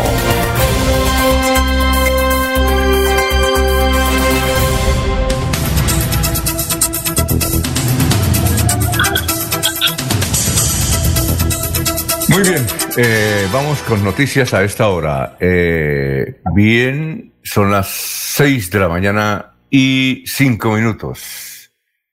Eh, el exalcalde de Guacamayo lo acusan, al doctor Díaz lo acusan de quedarse con la plata para arreglar una carretera. ¿Por qué lo están investigando? Porque, según la fiscalía, él entregó un contrato de 12 millones de pesos y resulta que era para él a través de otra persona y nunca se arregló la carretera. Eh, vamos con otras informaciones. Don Jorge, son las seis de la mañana, seis minutos. Don Alfonso, una información que se registra a esta hora y tiene que ver con que la, la alcaldía de Bucaramanga y la Corporación de Defensa de la, de Defensa de la Meseta de Bucaramanga eh, inician un nuevo operativo para recuperar un predio invadido en los cerros orientales. El operativo inició hace 15 minutos y se está desarrollando en este momento. Sí, es que recuerda usted, Jorge, que hace como mes y medio estaban instalando allá una especie de ciudadela los venezolanos y ya tenían eh, diseñado los, las casuchas, las estaban vendiendo a 5 millones, otras a 15 millones y llegó la policía y, y levantó varios, pero quedaron 15. Y esas 15 seguramente son las que están levantando a esta hora allá en los cerros orientales cerca de unas obras que está adelantando la alcaldía. Vamos a ver qué sucede. Alfonso, eso es lo que, Alfonso, eso es lo que se llama las urbanizaciones irregulares o piratas, porque es que alguien busca un terreno, le quita la platica al necesitado de tener techo y casa y, después es el problema. Pero Alfonso, es que ellos dicen que el Estado responda, que el Estado responda y eso es lo que se llama después, se legalizaron los barrios, 20 o 10 años. Esos predios son particulares y es porque uno de los eh, dueños de esos predios está en Miami y nos escucha, don Oscar, eh, y nos escribe. Entonces, eh, él está muy pendiente de eso. Uno de los predios, que son, creo que son tres los dueños, entre ellos don Oscar, que nos escucha en Miami y está pendiente de eso y siempre está diciendo de a, las autoridades que lo ayuden. Creo que van a encerrar y creo que se va a iniciar un trámite para poder proteger ese sector y evitar lo que Jorge está mencionando, que se hacen casuchas que ahora están siendo levantadas por la CMB y la policía. Creo que desde las, están desde las cuatro, ¿no, Jorge? Me parece a mí. Señor. Sí, señor. Comenzaron con el, todo el proceso de logística y de coordinación de los trabajos y hace 15 minutos están en el sector eh, iniciando pues el, proceso de desalojo de, este terreno. Y don Oscar, que nos está escuchando en Miami, a ver, ya debe estar contento y él ya debe saber a ver si también nos manda foticos, porque él tiene gente aquí, aquí en Bucaramanga, precisamente los administradores, que lo están informando. Otras noticias, Ernesto, son las seis y ocho minutos. ¿Ah? Le amplió un poco más, don Alfonso, y es que también las autoridades sanitarias de Bucaramanga informaron que ante la llegada de migrantes caminando a la ciudad, que se aumentó por estos días, se tomó la decisión de aplicar pruebas PCR a las personas que presentan síntomas. Lo que se busca es cortar la cadena de contagio que en esta población eh, a su llegada a Bucaramanga y que pudieran presentar la posibilidad de eh, ser portadores de la COVID-19. De tener un resultado positivo con ayuda de organismos internacionales, se habilitarán espacios en los que se pueda pasar el aislamiento obligatorio. Muy bien, son las seis y nueve. Don Ernesto, lo escuchamos. La policía está proponiendo que se implemente el toque y queda más rígido y la ley seca durante este fin de semana. Eso con motivo de la fiesta de los niños, el Halloween. Además manifiestan que durante este puente festivo pues podría extenderse el desorden en el departamento de Santander, pero básicamente en el área metropolitana. Por eso solicita el brigadier general Luis García que sea una realidad la ley seca y el toque de queda. De igual manera se está informando que no, está, eh, no es recomendable que los niños salgan a pedir dulces en cualquier sector. Podría ser un inconveniente. Medidas para Halloween en las que están pensando las autoridades. Bueno, es como don Víctor Suárez nos dice que va a ser el Festival de Colonias, pero virtual. Uno no sabe, tenemos que hablar con Víctor, cómo va a ser eso de virtual. Que van a estar eh, no sé cuántas colonias eh, van a desarrollar un programa interesante que se realizaba en la feria, como nuevo feria, pues creo que lo va a realizar el primero de noviembre, que es el domingo. Pero tenemos que invitar por ahí mañana o el lunes o el martes a don Víctor para que nos diga cómo va a ser eso de virtual. Bien, eh, seis y diez, don Laurencio. Alfonso, virtual es como lo estamos haciendo nosotros exactamente igual de, de, las, colonias. pero Alfonso, es que... No, sabemos que virtual es así, pero ¿cómo será el sistema? Que uno tiene que oler y mirar y bueno, no sé cómo Pero todo se presenta, por ejemplo, las comidas beleñas, entonces la tienen ahí a la mano, pero virtual, las comidas de García Rovira, eh, recordemos que eh, el Festival de Colonia nace como una tradición del sur de Santander y de García Rovira. Inicialmente, Víctor, pues recordemos que Víctor es de Barbosa y eso le permite eso, ese festival de las comidas. Pero, Alfonso, es que Jenny Sierra, patinadora y su problemática en Bucaramanga, la apertura del patinódromo de la ciudad de la Real de Minas, porque mire que muchos niños por este tiempo estudiando y no tienen el tiempo para practicar sobre todo patinaje y otros deportes. Entonces se está convirtiendo ya en una dificultad. El niño quiere ir a patinar, esa es la pelea en la casa, pero todavía no está la apertura eh, del patidódromo en la ciudad de la Real de Minas. Escuchemos qué piensa Jenny Sierra, que es una patinadora de experiencia, fue una de las primeras gestoras de esta actividad logrando medallas nacionales El principal problema que tenemos específicamente en patinaje es que el Inderbu no nos ha abierto el escenario, únicamente está abierto para los mayores de 14 años de categorías prejuvenil hacia arriba. Eh, en estos momentos estamos exponiendo a nuestros niños en los parques porque no tenemos el escenario donde hacer la práctica. Los niños tienen derecho ya a estar en su práctica deportiva para salir un poco de esta monotonía y de tanto encierro ya que psicológicamente eso les está afectando bastante. Y también nosotros llevamos ya, vamos para ocho meses sin poder trabajar, también pedirle a la doctora Consuelo que se ponga la mano en el corazón y piense también en nosotros los entrenadores que necesitamos también comer. Pues el único escenario en el que eh, se presta para los clubes deportivos que es del Inderbú es el de aquí del Roberto García Peña de Real de Minas y únicamente están dejando a los federados de categorías prejuvenil, no nos han abierto para categorías transición ni para categorías menores.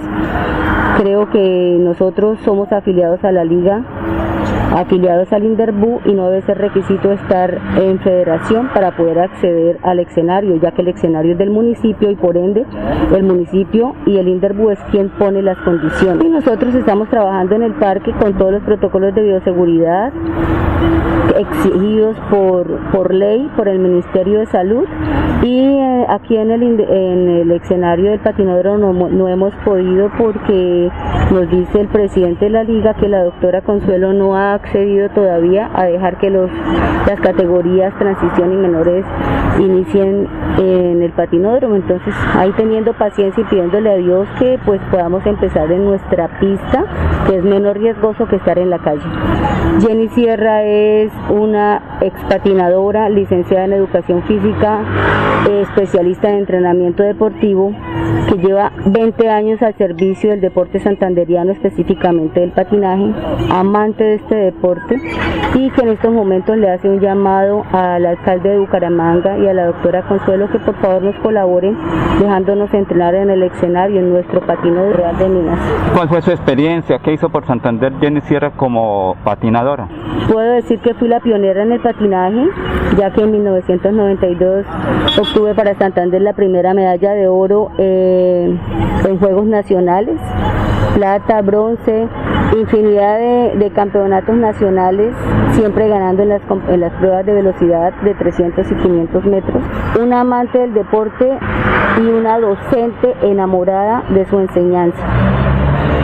Y una experta, una experiencia puesta al servicio de los niños y de la juventud que quiere patinar ahora. Entonces, su llamado finalmente, ¿cuál es? Que nos abran el patinódromo para los niños de transición y menores que ellos tienen derecho al esparcimiento también y con todos los protocolos de bioseguridad que estamos aplicando, ya llevamos un mes, no hemos tenido ningún inconveniente. Yo creo que ya la prueba piloto que hicieron los de las categorías prejuvenil, juvenil y mayores está ya eh, a puertas de que nos den también entrada a nosotros, ya no solo a ellos, sino también nosotros. Únicamente en estos momentos de 18 clubes de Bucaramanga están patinando únicamente tres clubes de Santander y, y específicamente Bucaramanga aquí en el patinódromo, o sea, no es, no es equitativo eh, la entrada al patinódromo para todos los que pertenecemos a, al Inderbu específicamente y estamos afiliados cumpliendo con toda nuestra documentación. Gracias Jenny por estar aquí en Radio Melodía. A usted, Laurencio, muchas gracias. Muy bien, ya son las 6 y 15 minutos, estamos en Radio Melodía, vamos a una pausa, recuerden que Futuro estará hoy en el barrio San Alonso.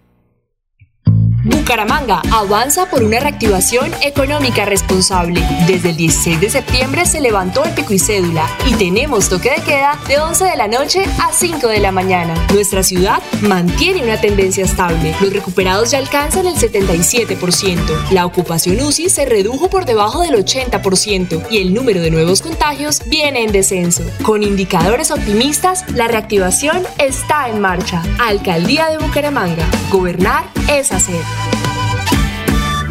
Amigo empresario, su negocio merece el mejor respaldo. Los desafíos mundiales traen soluciones al instante. Por eso Confuturo le ofrece crédito ágil y práctico para capital de trabajo y todas las necesidades de su empresa. Informes 317-439-9483 y en www.cofuturo.com.co. Cofuturo, construimos sueños de progreso. Los Olivos, un homenaje al amor Segunda clave para superar el duelo.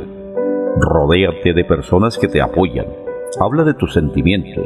Socializa y busca compañía de tu círculo social más cercana. No te encierres. En tu duelo estamos ahí. Los Olivos. Los Olivos.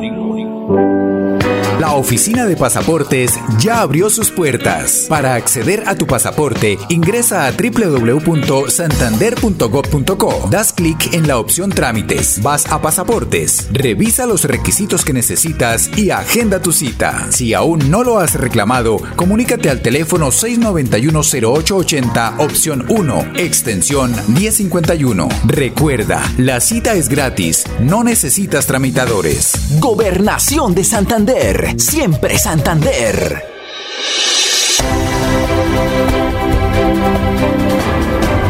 Información y análisis. Es el estilo de Últimas Noticias por Radio Melodía 1080 AM.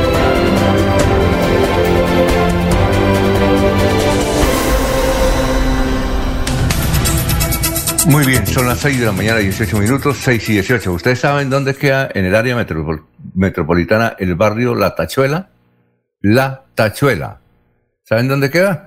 Barrios raros, ¿no? ¿Alguien sabe? ¿Ninguno? Sí. A ver, ¿dónde queda? Mm, siga con La Tachuela, ¿qué es la noticia, Alfonso? No, no, por eso. Yo tengo una noticia de La Tachuela. Sí, yo sé cuál es. Sígala, porque es importante. Ah, en Piedecuesta.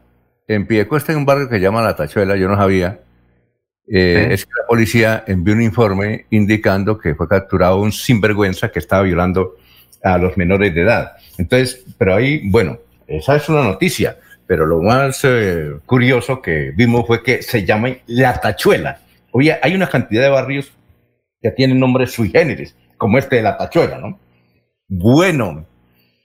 Barrio Hondo, Hondo Hoyo ah, Uno, recuerda que si eso hay Buenos Aires, eh, La Rioja, son barrios de Piedecuesta que recordemos que quién construyó y desarrolló el urbanismo en Piedecuesta, HG.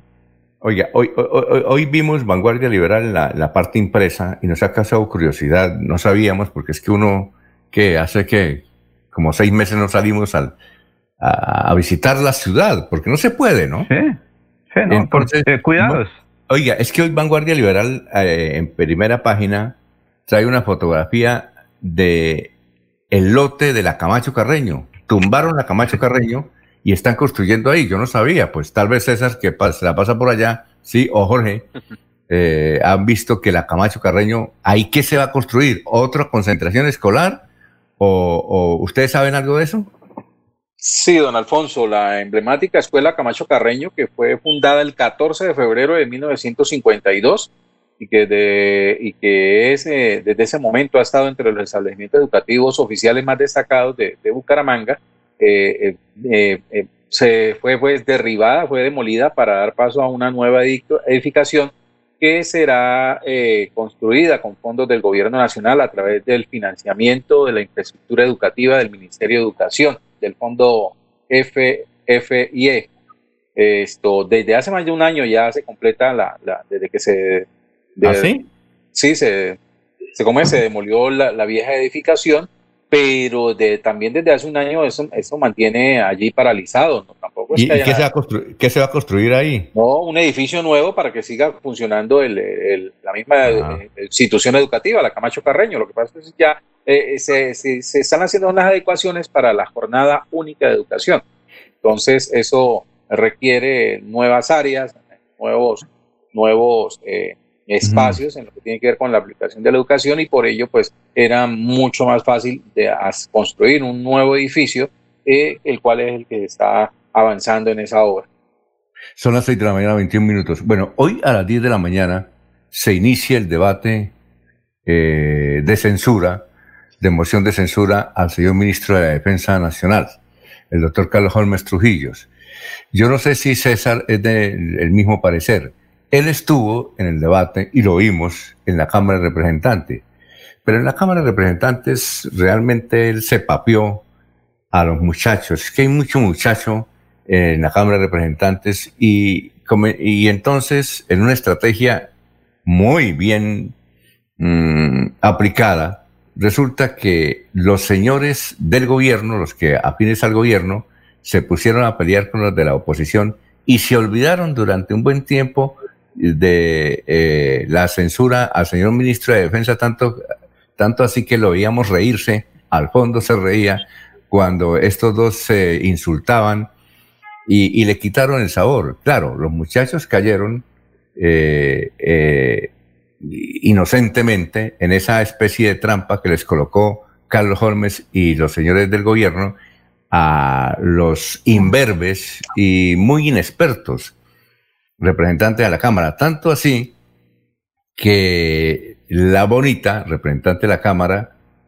eh, María José Pizarro, llevaba un debate donde tenía declaraciones eh, sobre los policías en Bogotá, la actuación, videos, y el equipo de producción de la Cámara no atinó a colocarle un video y entonces lo que ella llevaba quedó prácticamente por el suelo.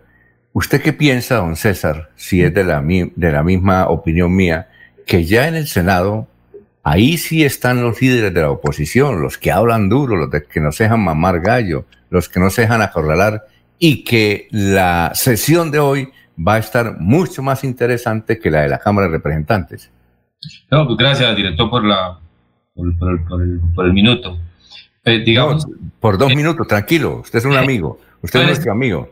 Gracias. Es, en este A mí me parece sano para el gobierno nacional sano para la democracia y sano para la galería ciudadana que eh, la, el, Congreso de la República, el Senado en este caso, haga el debate, porque es que el Senado y la Cámara, sobre todo el Senado, es el espacio natural de la discusión política, del debate político, de la disputatio.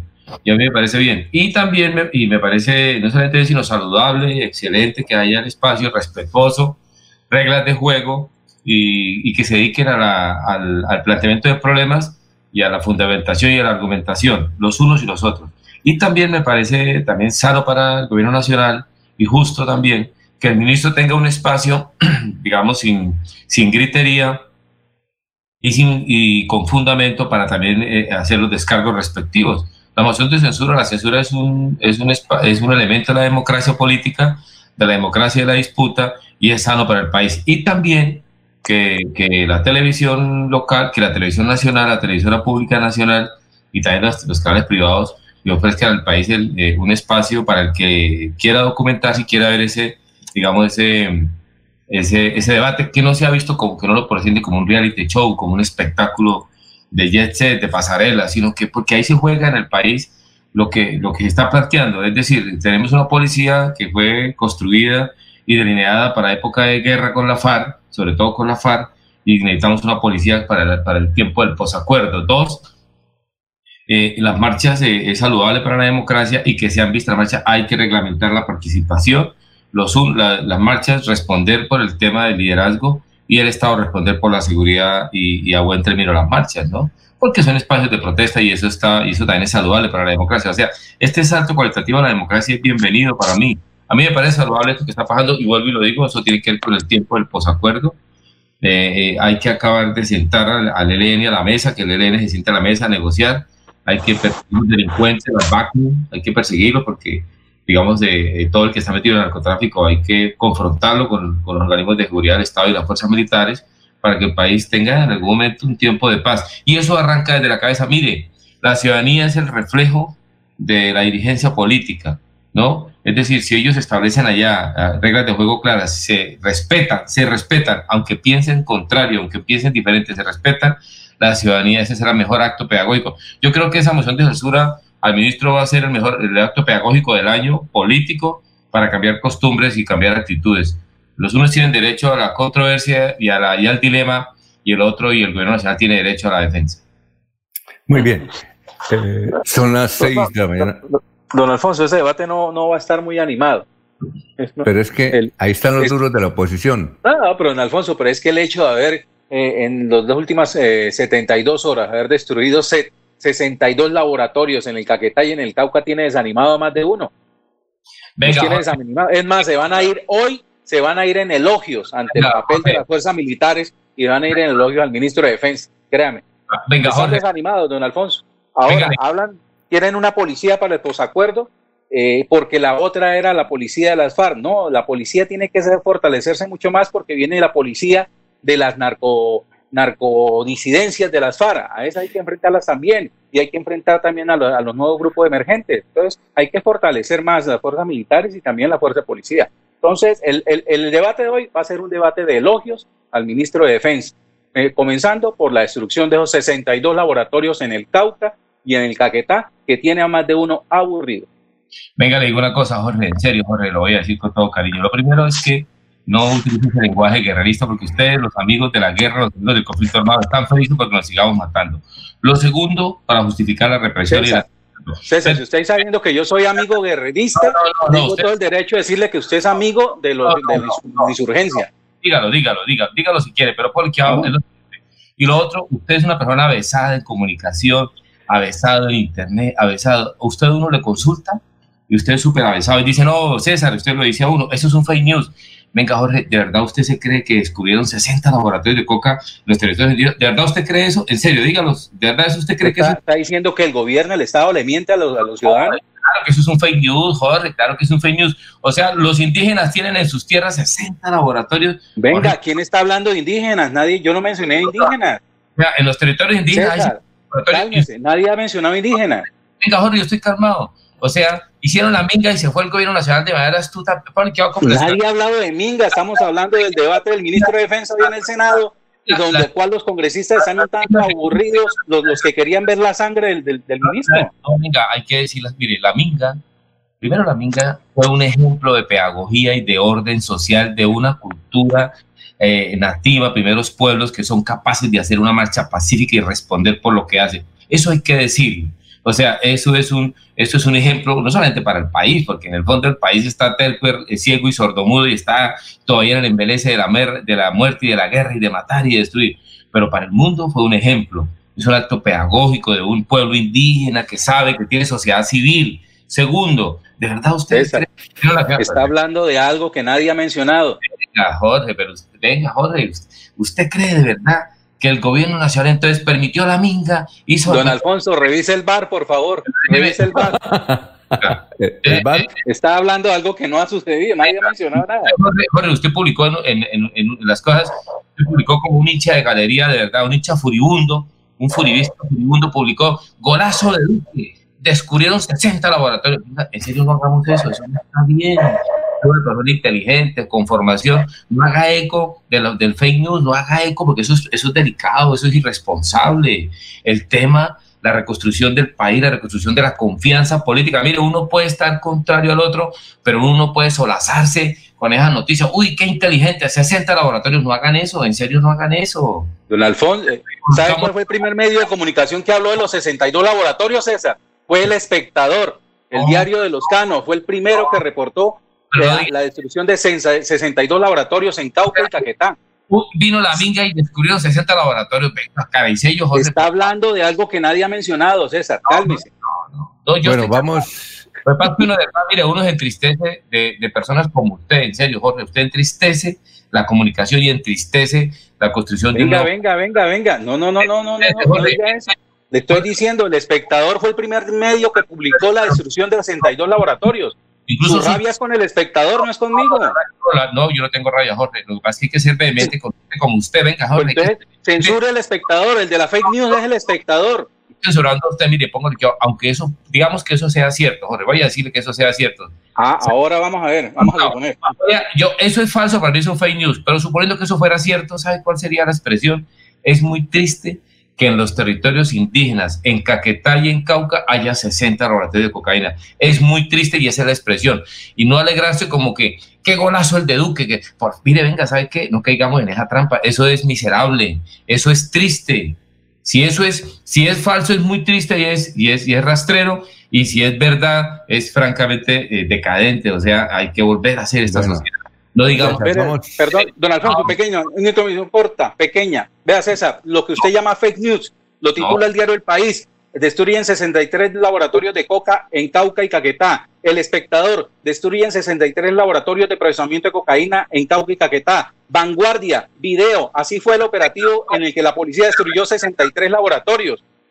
La fake news es con los medios de comunicación. A mí no me trate mentiroso. Alfonso, Alfonso, Alfonso, Alfonso, me parece que Alfonso, Alfonso, Hagamos una pausa, ya. Alfonso.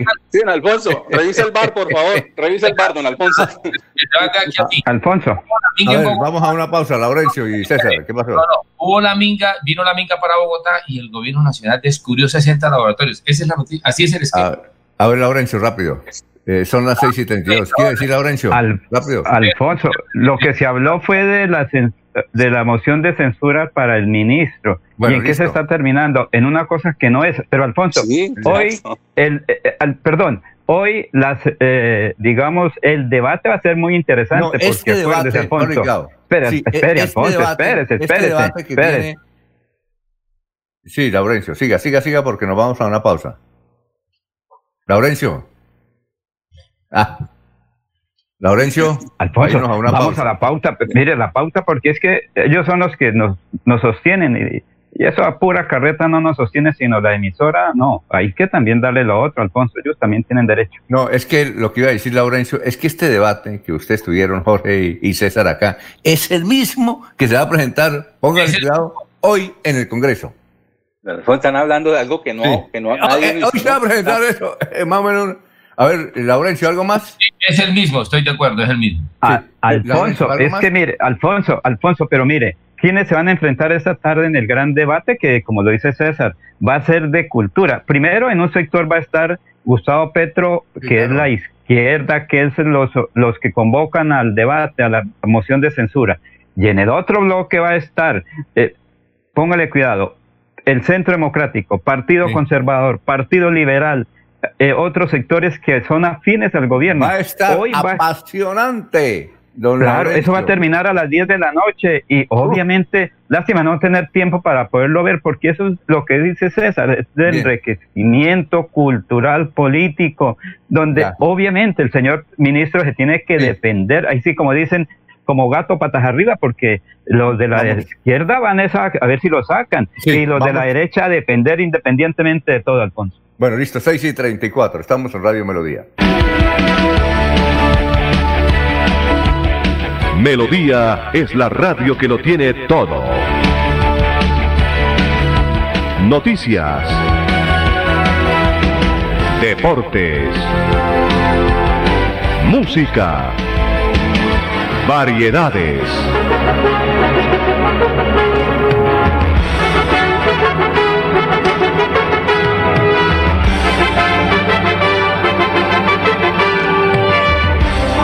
Melodía La Grande.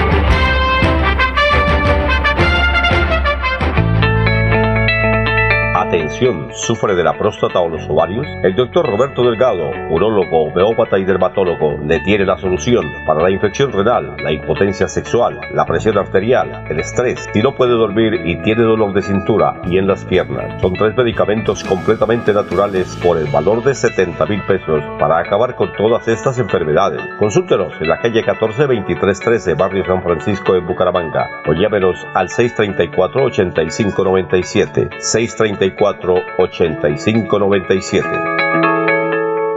Cajazán hace realidad tus sueños. Participa de la postulación virtual al subsidio de vivienda de interés social en www.cajasan.com hasta el 23 de octubre y prepárate para quedarte en tu casa propia, sin intermediarios y sin costo. Vigilado Supersubsidio. Los invitamos a sintonizar el espacio Hablando con el Abogado, de lunes a viernes en el horario de las 7 y 30 de la mañana. Un programa que le informará y le ayudará a solucionar sus problemas jurídicos, con la dirección del doctor Iván Darío Calderón, abogado egresado de la Universidad Industrial de Santander con especialización en Derecho Comercial, por Melodía, la que manda en sintonía.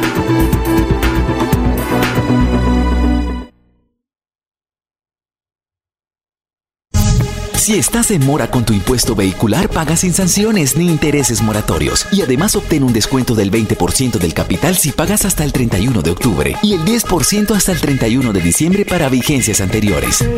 Te esperamos en horario extendido hasta las 4 de la tarde en las casas del Libro Total y desde los puntos Baloto, Éxito, efectivo desde la página web www.santander.gov.co. Recuerda, Gobernación de Santander, siempre Santander. En últimas noticias, el paso a paso deportivo y Deportivos Carvajal con las mejores marcas a tus pies.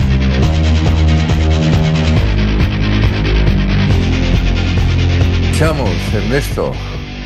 Ernesto, ¿qué más? Hay que decir que anoche se jugó el primer partido de esta tercera ronda de la Copa del Play que dará paso a un equipo nada más en una ronda de ida y vuelta en el que el Real Santander y el Boyacá Chico empataron a un tanto. Esta noche juega el Atlético Bucaramanga contra Alianza Petrolera en el estadio eh, de Barranca Bermeja. No, perdón, el estadio Alfonso López de la capital del departamento de Santander. El partido de vuelta será en Barranca Bermeja. Seis de la tarde en el marco del torneo de la UE, de la B. Eh, perdón, de la B no, esta es la Copa, donde juegan los de la A y los de la B. Los revueltos los revueltos, como dice un amigo mío, sí. Pero que son partidos interesantes porque hay la posibilidad de que el equipo que quede campeón de este torneo vaya a un torneo internacional, lo que le da una gran alegría. Y de otra parte, el Atlético Bucaramanga se prepara para asumir su compromiso en el Clásico del Oriente Colombiano, que será el lunes a partir de las 8 de la noche también en el Estadio Alfonso López. Bueno, vamos a una pausa, son las 6 y 38. Carnaval de remates La Isla. Del 30 de octubre al 2 de noviembre llegan los descuentos y remates a la isla. Por compras superiores a 50 mil pesos, reclame una boleta y participe el 2 de noviembre en el sorteo de una espectacular CR4 de Acate Motos. Espere la llamada ganadora y responda: Yo compro en la isla. Carnaval, carnaval de remates, yo compro en la isla.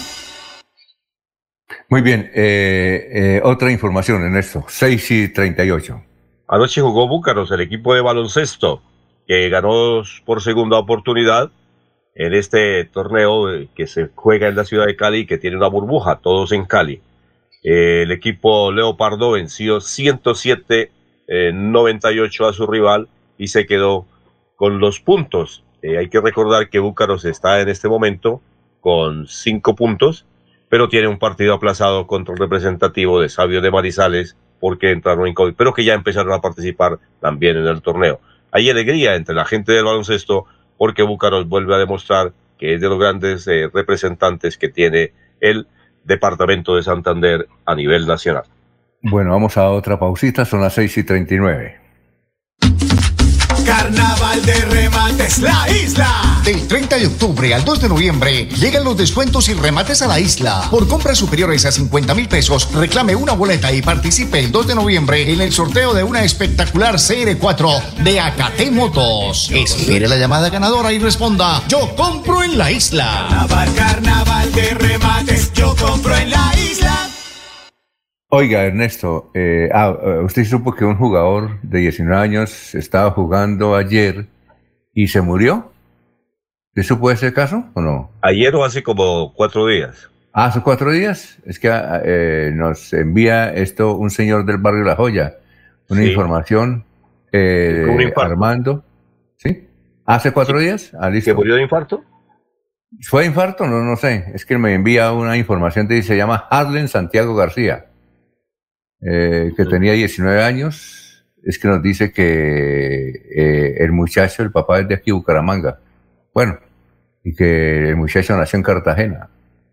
Bien. Bueno, conocimos un caso de un jugador que estaba retornando al fútbol, a los partidos, y en plena competencia eh, tuvo un infarto, pareciera ser un infarto, y perdió la vida. Eso fue lo que conocimos realmente. En el eh, eso fue en Caldas, en Caldas. Sí, sí, por ahí en ese del sector del eje del eje cafetero. Eso fue lo que realmente conocí, pero que tuvieran nexos con el el departamento de Santander, pues la verdad no, no lo tenía que que su padre es de Bucaramanga, que vive en Cartagena. Oye, una cosa, eh, Ernesto, ¿no le pareció curioso que la Federación Colombiana de Fútbol no hubiera aceptado la oferta del gobernador de la Florida para hacer el partido Colombia-Uruguay allá en vez de Barranquilla?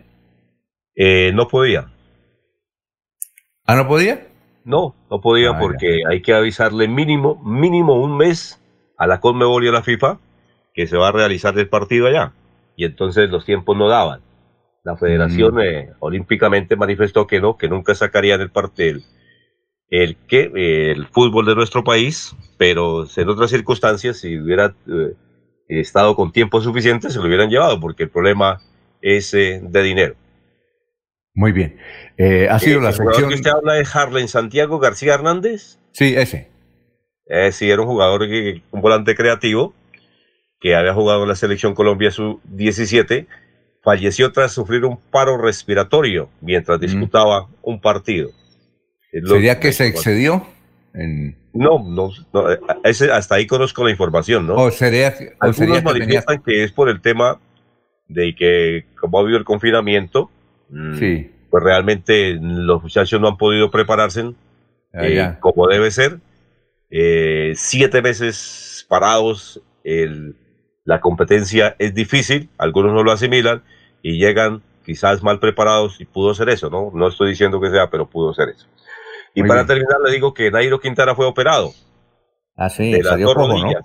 Está en muletas, Nairo Quintana, para los amantes del ciclismo, y dice, les cuento que fui sometido a una cirugía en mis rodillas, todo ha salido muy bien. Ahora recuperarme y prepararme para el 2021. Gracias a todos por los mensajes de apoyo. Un Bueno, saludo para el doctor Julio Enrique Avellaneda, que siempre sigue los caminos de Nairo Quintana. Ah, sí, muy amigo. El doctor Julio Enrique es muy amigo de Nairo, ¿no? Sí, señor. o no? En Cómbita. El- la, la reunión es en Cómbita. Muy bien. Hay que delega- delegarlo, pero que vaya a visitar a Nairo, pero a Europa. ¿Y quién paga los pasajes para que fuera allá? Porque creo que Nairo está en su centro de Sí. entrenamiento y de residencia, no sé en qué parte de Europa. Porque Oiga, Ernesto. llega es a descansar. Eh, ¿Nairo tiene un hermano también ciclista? Sí. ¿Y cómo le va a él? Pues eh, realmente no, no tiene la, la sapiencia ni la sabiduría de Nairo Quintana, ni la fuerza tampoco. Mm. Eh, dicen que las segundas partes no son buenas, ¿no? Nairo, el, el hermano de, de Nairo eh, no le ha ido tan bien en las competencias, pero lo mantienen. Incluso en el, en el Tour de Francia le dieron muy duro por haber estado acompañándolo. Ave María.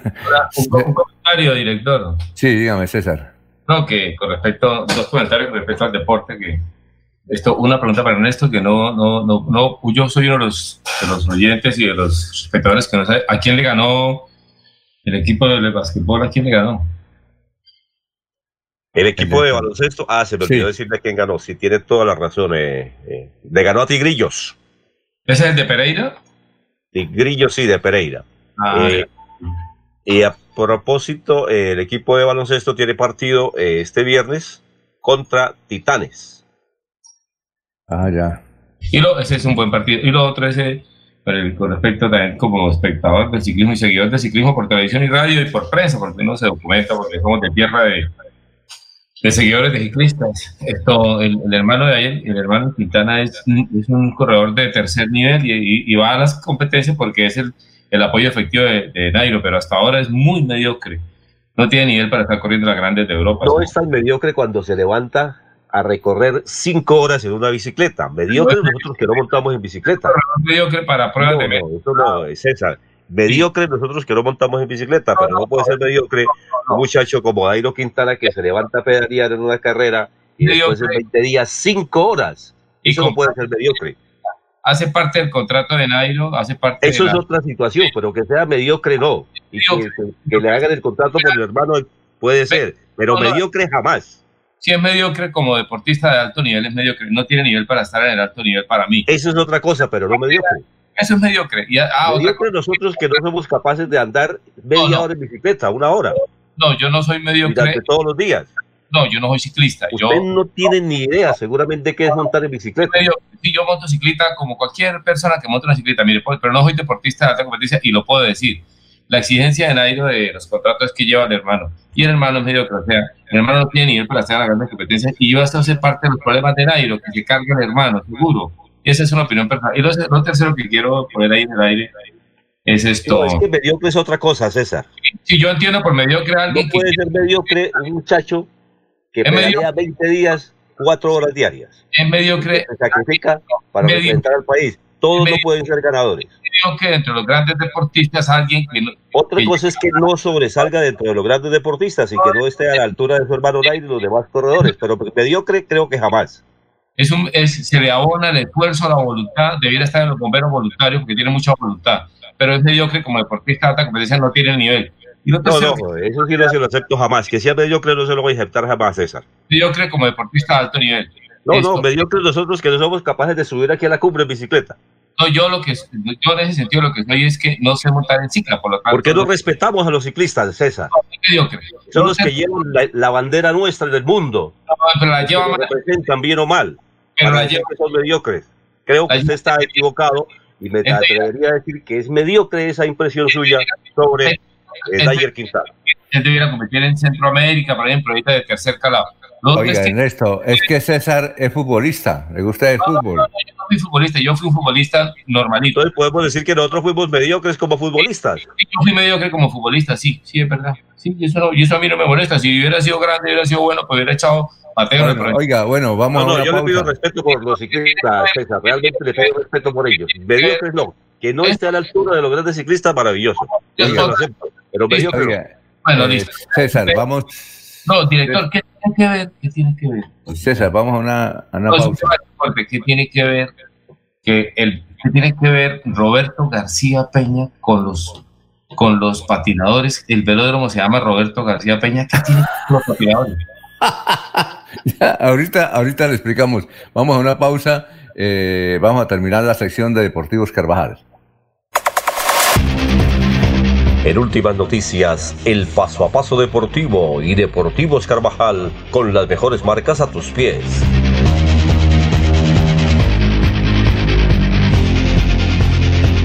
Tu casa ahora es el lugar ideal y Cofuturo te ofrece la oportunidad de renovar los electrodomésticos y víveres fundamentales para toda la familia. Televisores, neveras, lavadoras y muchísimas alternativas para dotar tu hogar están en la calle 48, número 3333. También encontrarás motocicletas, bicicletas, computadores y celulares. Atención inmediata 322-307-0371. Cofuturo, construimos sueños de progreso.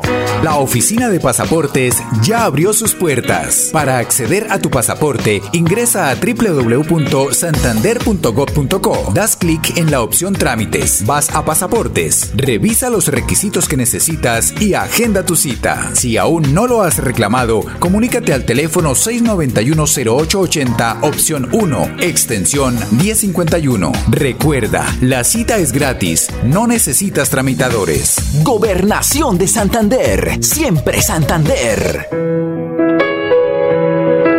La radio es vida. La radio es optimismo y esperanza.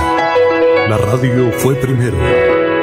La radio fue ayer, es hoy y será mañana. La radio, tu compañía de siempre.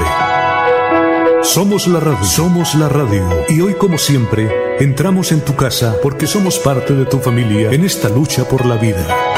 Con Radio Melodía y últimas noticias, quédate en casa.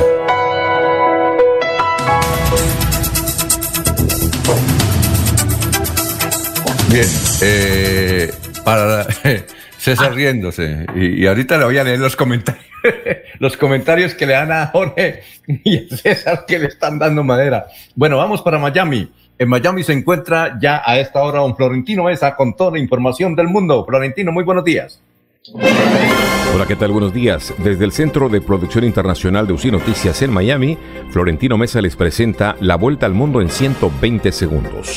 La Organización Panamericana de la Salud alertó que la desinformación amenaza la respuesta a la COVID-19 en el continente americano, en particular en lo que respecta a una vacuna contra el virus, en momentos en que los casos de contagio a nivel orbital llegan a 41.545.000 y las muertes por COVID-19 ya son 1.137.000. El presidente estadounidense Donald Trump y su rival demócrata Joe Biden se preparan para enfrentarse en su debate final esta noche, una de las últimas oportunidades para que el mandatario, rezagado en las encuestas, cambie la trayectoria de la tendencia del voto. Irán es el responsable de los correos electrónicos amenazantes enviados a votantes demócratas de varios estados para tratar de forzarlos a que voten por el presidente Donald Trump, informaron funcionarios de Estados Unidos. La Asamblea General de la Organización de Estados Americanos OEA aprobó dos resoluciones que exigen reformas electorales en Nicaragua y que piden convocar lo antes posible comicios presidenciales en Venezuela. Miles de indígenas, estudiantes, profesores y trabajadores afiliados a sindicatos participaron pacíficamente en una jornada de protesta en las principales ciudades de Colombia contra las políticas gubernamentales, el asesinato de líderes sociales y los recientes abusos policiales. El Papa Francisco afirmó en un documental estrenado ayer que los homosexuales deberían ser protegidos por las leyes de unión civil, en una de las declaraciones más claras que ha realizado sobre los derechos de los gays. El gobierno de China condenó este jueves la decisión de Estados Unidos de exigir que más medios de comunicación chinos se registren como misiones extranjeras, pero no indicó si Pekín podría tomar represalias. Después de 196 días viviendo y trabajando en la órbita de la Tierra a bordo de la Estación Espacial Internacional, los astronautas Chris Casey de la NASA, Ivan Wagner y Anatoly Ivanishin de la Agencia Espacial Rusa regresaron a la Tierra exitosamente. Esta fue la vuelta al mundo en 120 segundos. Gracias, Florentino. Son las 6 y 52 y vamos a saludar a María Claudia Parías Durán. Ella es de Batuta, que tiene un mensaje extraordinario para toda la audiencia santanderiana. Santanderiana, la escuchamos. Queremos invitarlos muy especialmente este 22 a partir de las 8 de la noche al gran concierto virtual Batuta, una iniciativa que se ha desarrollado conjuntamente con el Ministerio de Cultura y el Ministerio de Tecnologías de la Información y las Comunicaciones y con el enorme apoyo del Teatro Mayor Julio Mario Santo Domingo, a través de cuya estrategia virtual del teatro digital, podremos disfrutar de un concierto que congrega las voces de más de 600 niños de todo el territorio colombiano, quienes estarán también acompañados por músicos muy importantes como Puerto Candelaria, Mesé Periné, Marta Gómez y La Tulpa Raimi, que generosamente han querido eh, trabajar desde sus talentos musicales con los niños que están en procesos de formación a través del sistema Batuta desde una eh, mirada de transformación social y de llevar el poder eh, transformador de la música a todo el territorio colombiano. El concierto es un concierto que reúne música de todos los territorios sonoros del país y es un, un homenaje muy sentido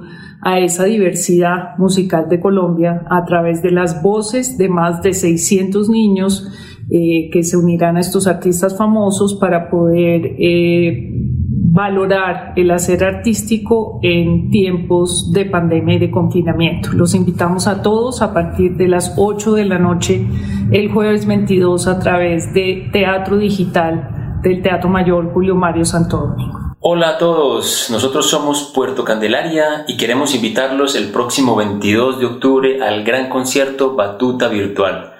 Será un momento maravilloso para que compartamos en familia y escuchemos música increíble y unos artistas maravillosos. Si no te quieres perder ninguna información, debes estar pendiente de las redes sociales de la Fundación Nacional Batuta y del Teatro Julio Mario Santo Domingo. Ahí los esperamos el próximo 22 de octubre. Gracias.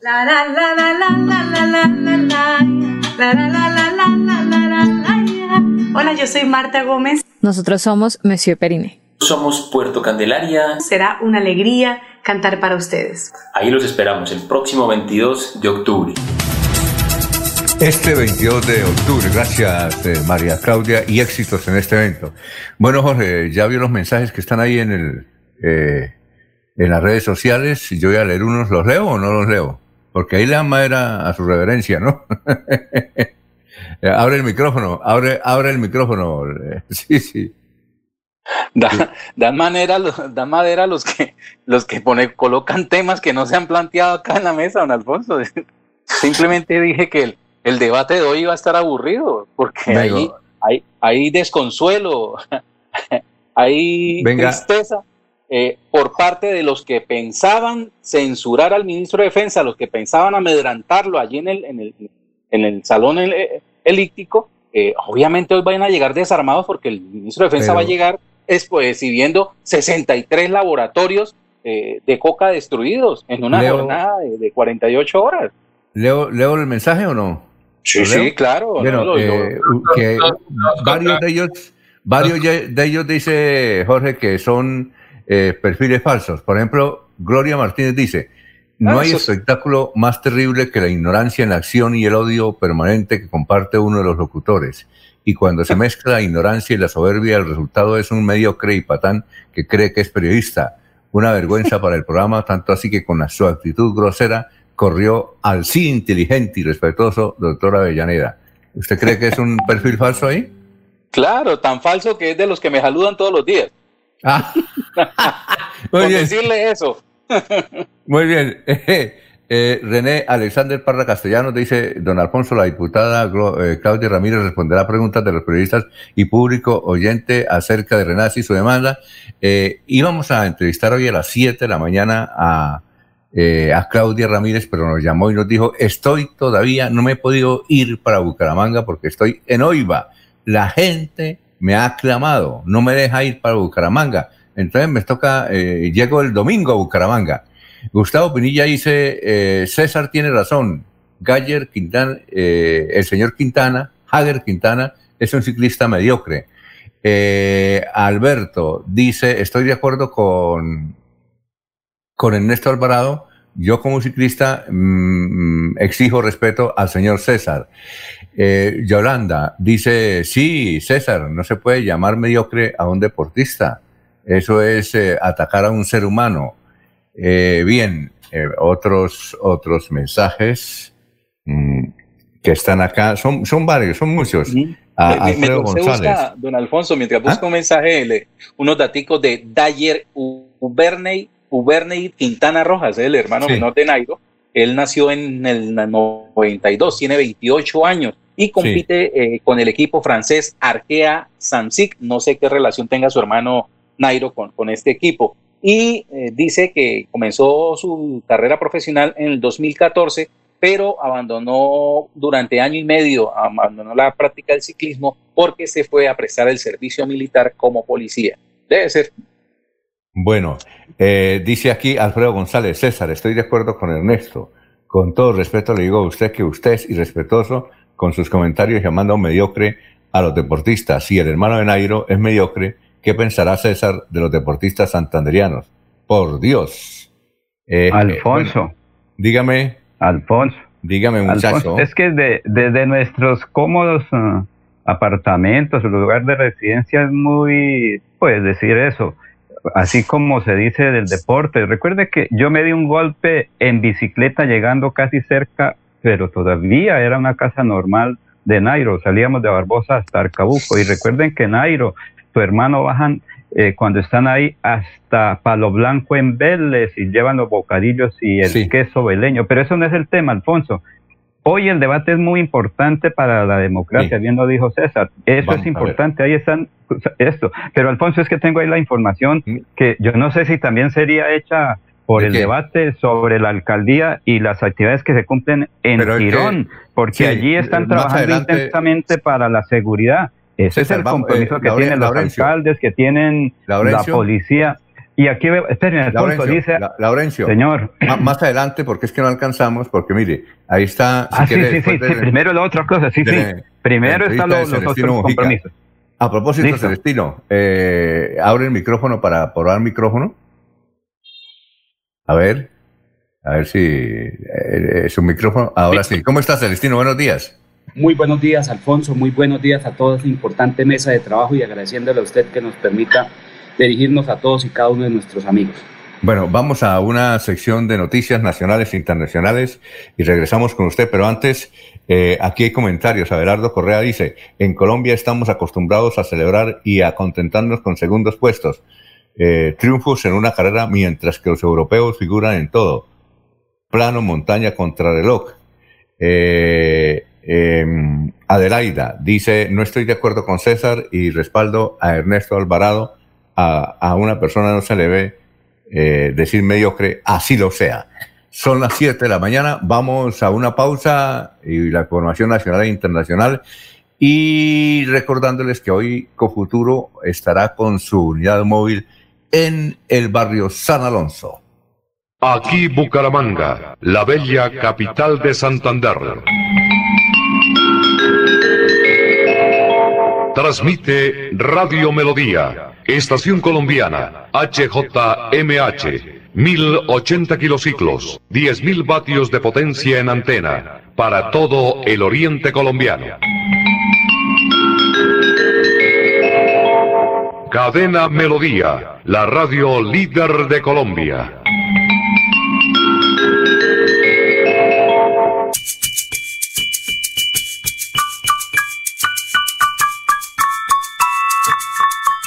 Oye, ¿sabes qué puedes hacer los martes y los jueves? De 3 a 3 y media de la tarde, no te pierdas Batuta al aire, aquí mismo. Un espacio de diversión, entretenimiento y formación musical. Viaja con nosotros. Invita Ministerio de Cultura y la Fundación Nacional Batuta. Te esperamos. Sigámoslo haciendo bien mi Bucaramanga. Humanguese, les habla Juan Carlos Cárdenas. Los restaurantes, las iglesias, los gimnasios ya están retornando a sus actividades generando empleo y desarrollo para nuestra ciudad. Desde la alcaldía seguiremos impulsando la reactivación económica y estamos diseñando 100 obras con una inversión superior a 150 mil millones de pesos y seguirán transformando a Bucaramanga en una ciudad de oportunidades para todos. Alcaldía de Bucaramanga. Gobernar es hacer. Los problemas del colon inflamado son bastante comunes en los colombianos, hombres y mujeres, siendo una dolencia de difícil tratamiento. La terapéutica natural Araltel ha encontrado a través de los años de investigación un producto que ha demostrado ser útil en el tratamiento del colon. Tome el Araltel Mevis por cuatro meses de manera constante y note usted mismo los resultados. Si ya estás en casa cuidando tu salud y la de los tuyos, no olvides que puedes tener los productos naturales Araltel a través del servicio a domicilio en tu ciudad. Comunícate en Bucaramanga al celular 315-447-1995. Recuerda, 315-447-1995. Tienda Naturista, tu vida y naturaleza en Bucaramanga. Estas son últimas noticias, las noticias de la hora. Buenos días, soy Florentino Mesa y estas son UCI Noticias y Paz. Colombia sumó otros 7.561 contagios y 192 muertes por COVID-19, cifras con las que el país llegó a 981.700 casos y 29.464 fallecimientos, según el Ministerio de Salud. Miles de indígenas, estudiantes, profesores y trabajadores participaron pacíficamente en una jornada de protesta en las principales ciudades contra las políticas gubernamentales y el asesinato de líderes sociales. El presidente Iván Duque sancionará hoy la ley por la cual se extienden hasta marzo de 2021 los beneficios del programa de apoyo al empleo formal creado en medio de la coyuntura generada por la pandemia. En esta época de crisis sanitaria, la radio está encendida. La radio está encendida. Entregando noticias y entretenimiento. Manténgase pegado a su radio y escuche las noticias de una fuente confiable. Manténgase en casa en compañía de la radio. La radio informa y se oye y se oye. Los casos de contagio a nivel orbital llegaron este jueves a 41.545.000 y las muertes por COVID-19 ya son 1.137.000, de acuerdo con el recuento del sitio de estadísticas Worldometer. Junior volvió a quedar eliminado en la fase de grupos de la Copa Libertadores al perder 3 a 1 ante Flamengo en partido de la última fecha de la zona A que se disputó en el Estadio Maracaná.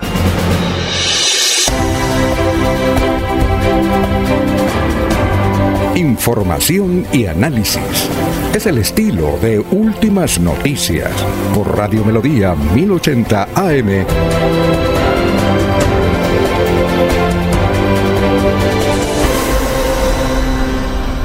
Copa Libertadores al perder 3 a 1 ante Flamengo.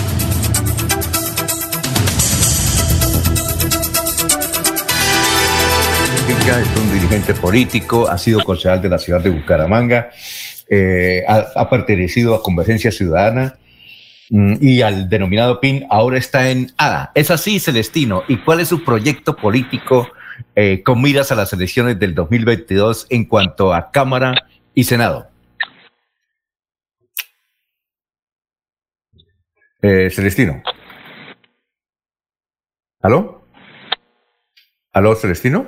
Hola, hola. Se le cayó el satélite. nuevamente a usted, a todos los Ah, sí, sí, perfecto. Eh, nos escuchó. ¿Cuál es el proyecto político Muy ahora? buenos días, Ah, ¿sí? Alfonso. A Sí, siga. usted, a Jorge, a César, a Laurencio. Quiero expresarles primero que todo un saludo especial. Como usted lo... Señor, Sí, la, pregunta, la, sí la, pre- la pregunta, Celestino, era, eh, es, eh, usted perteneció al PIN, Convergencia Ciudadana, Sí, ahora Nosotros está a, a- todo, acabarse... Alfonso, eh, quiero saludar a Jorge, a César, a Laurencio, esta importante mesa de trabajo de usted en su programa en Radio Melodía. sí, le preguntaba a Celestino, a las, a las siete, seis minutos, eh, que usted, ¿cuál es su proyecto político ahora en el ADA para las elecciones del 2022 en cuanto a Cámara y Senado?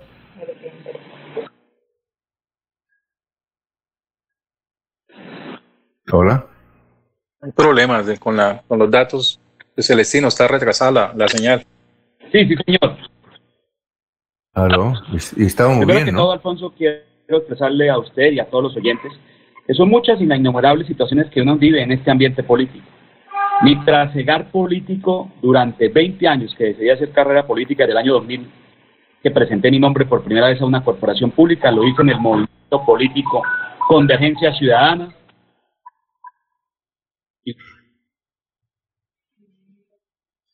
Permítame, está como mala la señal, permítame un momentito.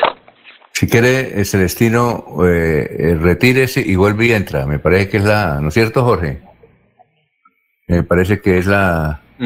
Sí, puede ser hacer un nuevo enlace, aunque para que es Enlace. velocidad por datos. Es el operador Alfonso y el sistema que él tiene es un poquito bajito, entonces por Pues, eso aló. creo que parece que ahora... ¿Aló? Ahí ya, Ya, ya. Mejor. Sí, ya, ya mejor. ah, mejor, Sí, ya mejor, mejor. mejor, Sí, claro. mejor la señal, ¿me entiendes? Sí, sí, lo señor. importante es que se escuche bien. Sí lo escuchamos. Listo, sí, señor. Le agradezco a usted nuevamente. Como les decía, eh, mi trasegar político empezó en el año 2000 en un solo partido político. Yo no he militado sin una organización política. Yo no comparto de estar uno cambiándose de camiseta de elección tras elección sin ninguna ideología política. Mi trasegar político inició en Convergencia Ciudadana, que era un movimiento político, cuando salí por primera vez concejal de la ciudad. Y en los tres periodos fue avanzando. Logramos volverlo un partido político, logramos igualmente, eh, se cambiaron los nombres, Partido Convergencia Ciudadana, PIN y Opción Ciudadana, que fue la última intervención. En todos y cada una de esas situaciones presenté mi nombre durante tres veces al Consejo Municipal como candidato a la alcaldía y dos veces como candidato a la Cámara, siempre en la misma organización política. Eso es lo primero que quiero hacer esa claridad. La segunda, hoy hago parte de una nueva organización política nueva que solamente tiene un año, Alfonso, de estar creada, que es Alianza Democrática Afrocolombiana. Es una organización nueva que tuve la oportunidad, gracias al respaldo del doctor Paulino Riascos, quien es su presidente y representante legal, de ser quien quedó como delegado de este partido en el departamento de Santander. Las pasadas elecciones, contra viento y marea, con muchos ataques de diferentes sectores políticos del departamento de Santander, logramos presentar más de 400 candidatos, logrando 14 curules en, más de 10 municipios del departamento de Santander, dos alcaldías y nueve ediles. Considero que este es un trabajo importante en el departamento, donde tan solo en mes y medio, 45 días, logramos agrupar ciertas fuerzas políticas que, al igual que yo, no nos sentíamos representados con las que se estaban en el departamento de Santander.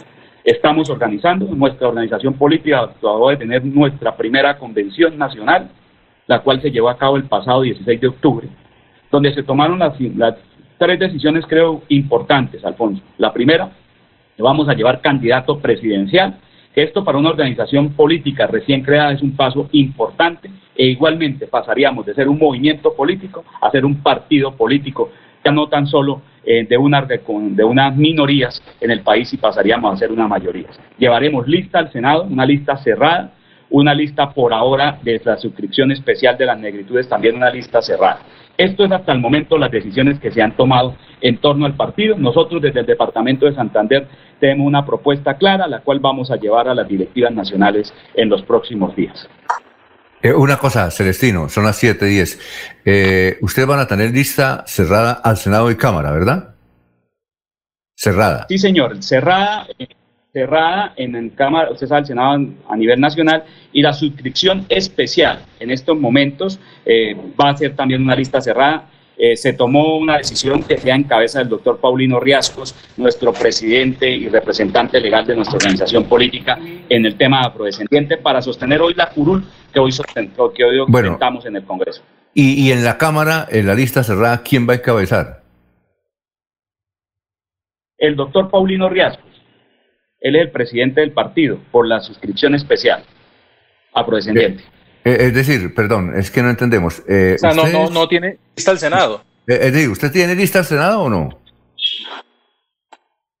Sí, señor.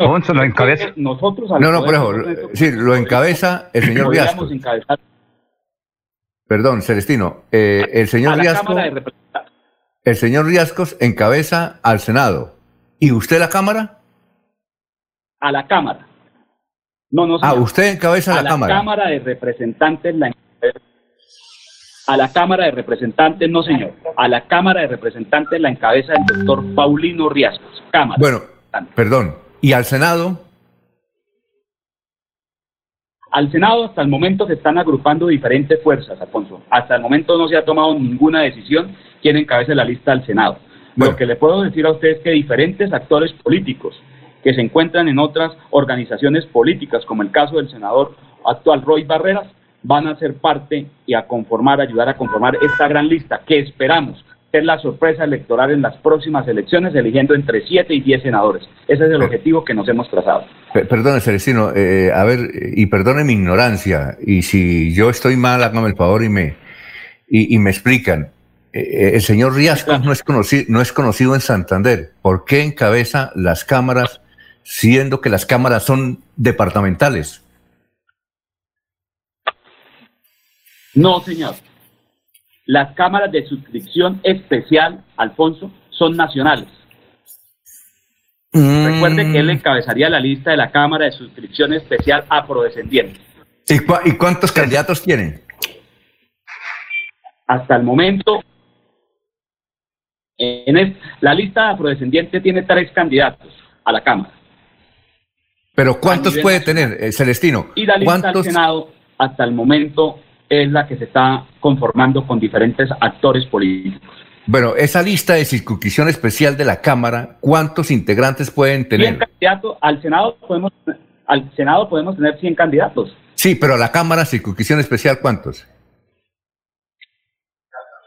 Tres candidatos, tres. ¿No más tres candidatos? ah, bueno. Eh, eh, eh, de esos tres candidatos. Ahora, usted va a ser uno de ellos, ¿verdad? No, no, señor. ¿Seguro que no? No presento mi nombre. No, no, señor. No, voy a presentar mi nombre al Congreso de Colombia en las próximas elecciones. Bueno, don Jorge, lo, lo, escucha Celestino. Con los buenos días para Celestino Mojica, don Alfonso. este movimiento nuevo de Alianza Democrática Afrocolombiana, ADA, eh, se, en los corrillos políticos se le relaciona muy fácilmente, pues, es fácil decir que, es una vertiente política que nace de, de, del ingenio de, Luis Alberto Gil Castillo o de Juan Carlos Martínez. ¿Qué hay de cierto en esa versión?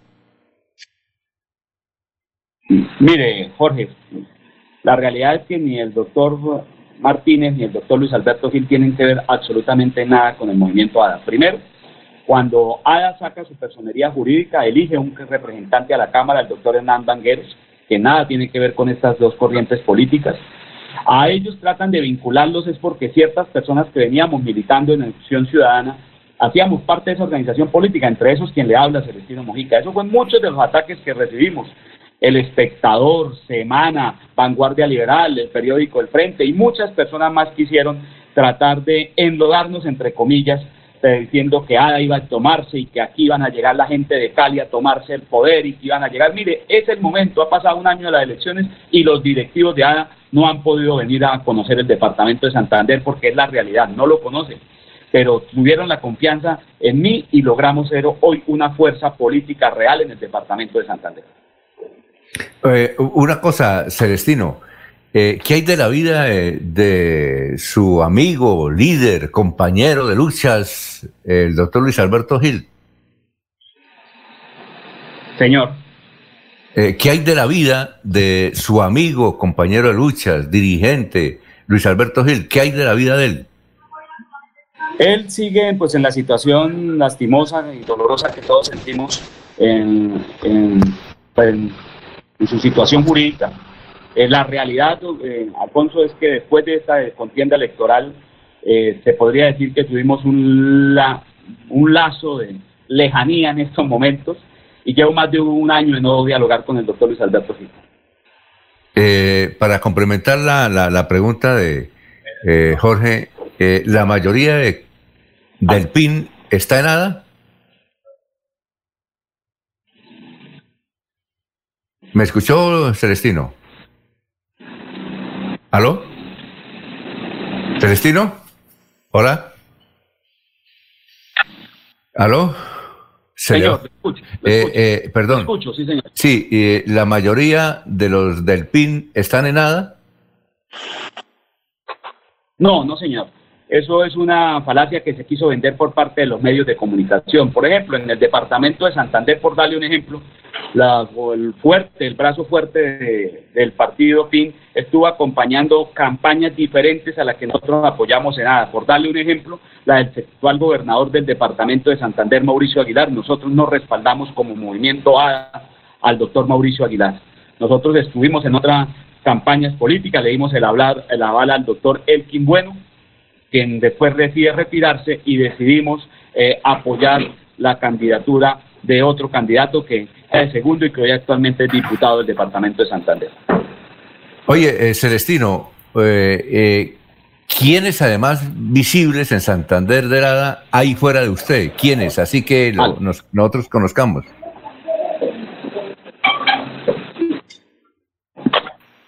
Eh, ¿Celestino? ¿Aló? ¿Celestino? Un tanto. Eh, bueno, eh, Celestino, eh, vamos a ver si lo invitamos No, no, la semana entrante.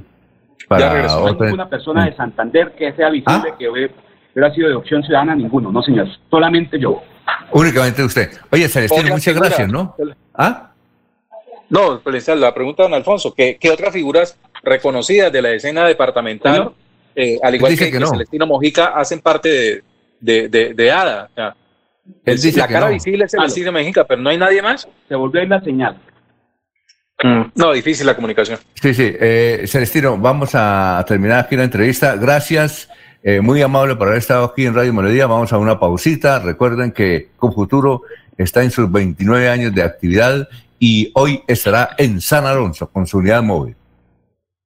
Gracias, muy amable Alfonso y a todos. Los Olivos, un homenaje al amor. Tercera clave para superar el duelo. Cuida tu salud. Llena tu cuerpo de energía y pensamientos positivos. Practica ejercicio físico. Aliméntate bien y duerme las horas adecuadas. En tu duelo estamos ahí. Los Olivos, Olivos.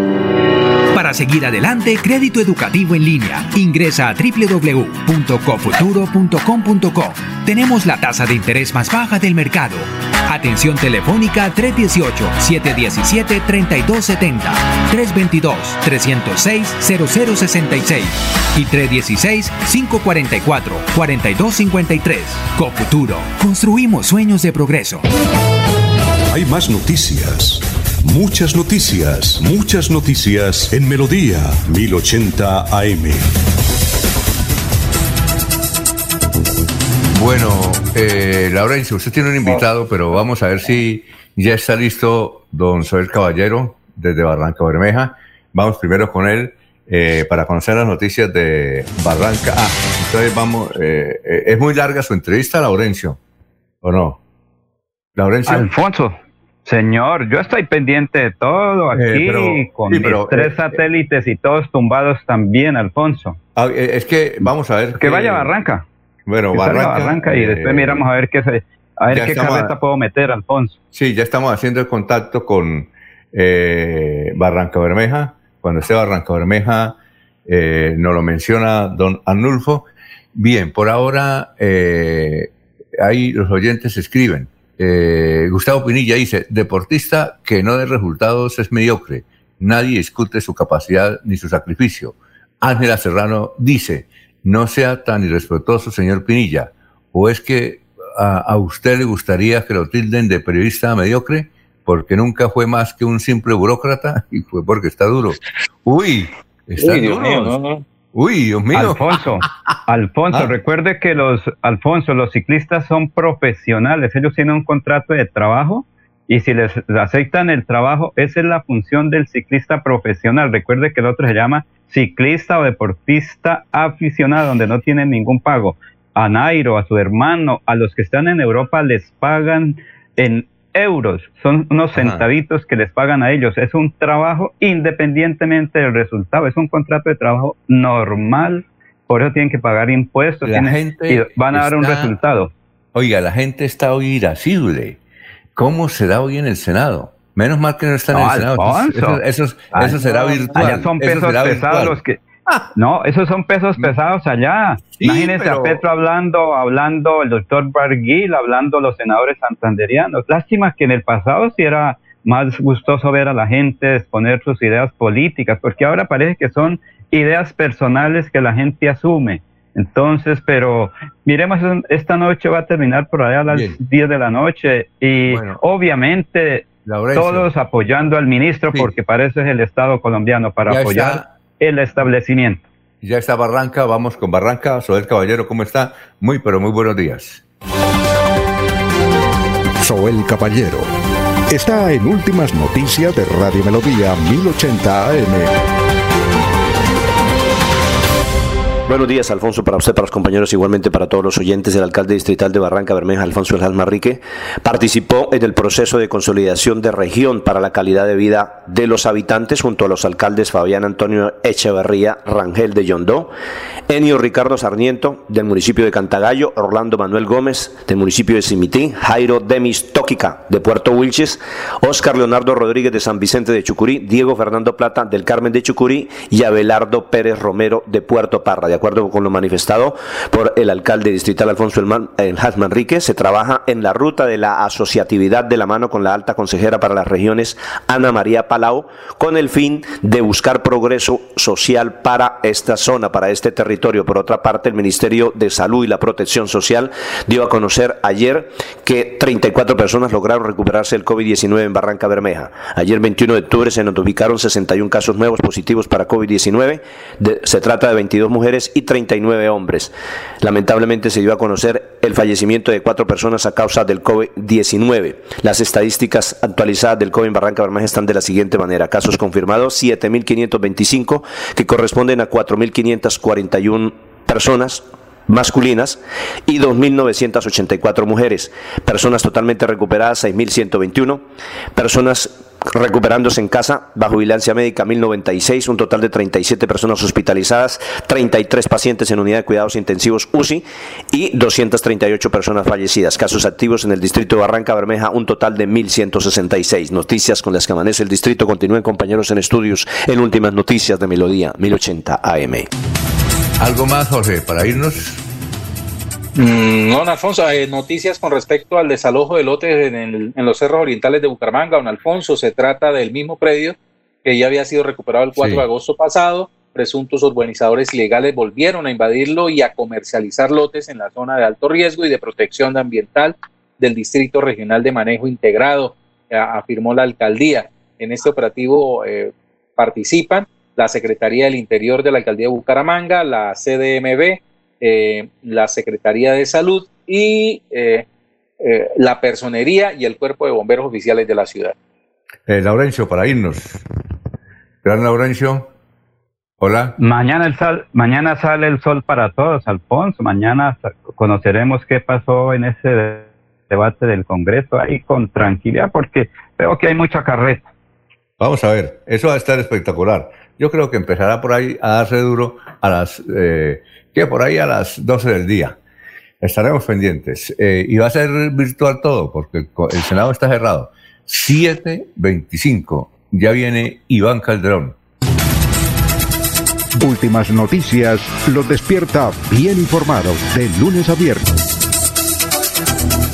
En todas las áreas de la información regional, un periodista de Últimas Noticias registra la información en Radio Melodía 1080 AM y en melodíaenlínea.com. Director Alfonso Pineda Chaparro. Aquí Bucaramanga, la bella capital de Santander. Transmite Radio Melodía, Estación Colombiana, HJMH, 1080 kilociclos, 10.000 vatios de potencia en antena, para todo el oriente colombiano. Cadena Melodía, la radio líder de Colombia.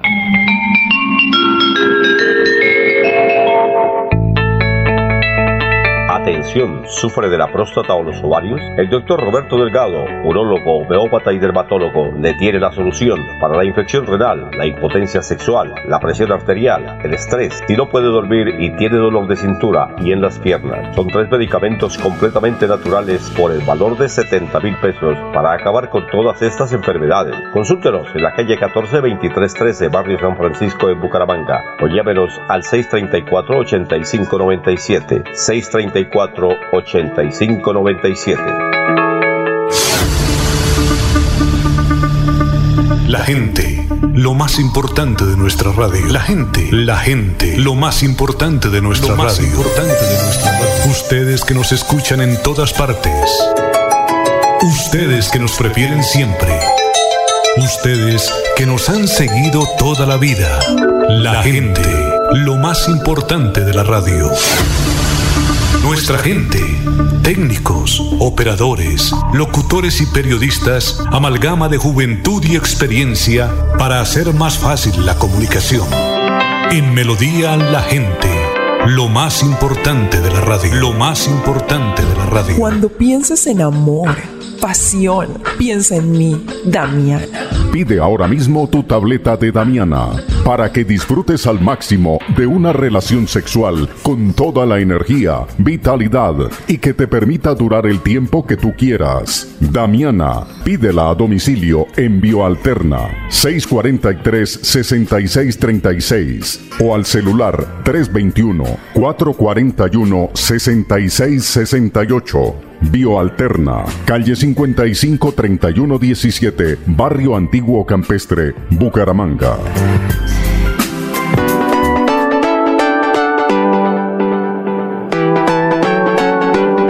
Melodía, Melodía, Radio Sin Fronteras. Escúchenos en cualquier lugar del mundo. Melodíaenlínea.com es nuestra página web. Melodíaenlínea.com, señal para todo el mundo. Señal para todo el mundo. Radio sin límites, radio sin fronteras. Radio Melodía, la que manda en sintonía.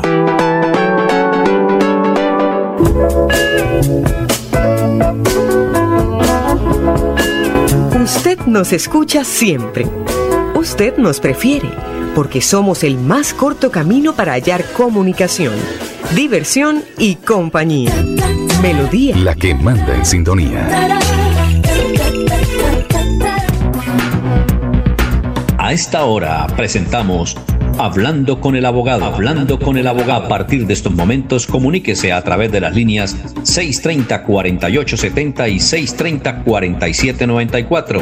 Reciba toda la información y asesoría para sus problemas jurídicos con la dirección del doctor Iván Darío Calderón, abogado egresado de la Universidad Industrial de Santander con especialización en Derecho Comercial. Sean todos bienvenidos.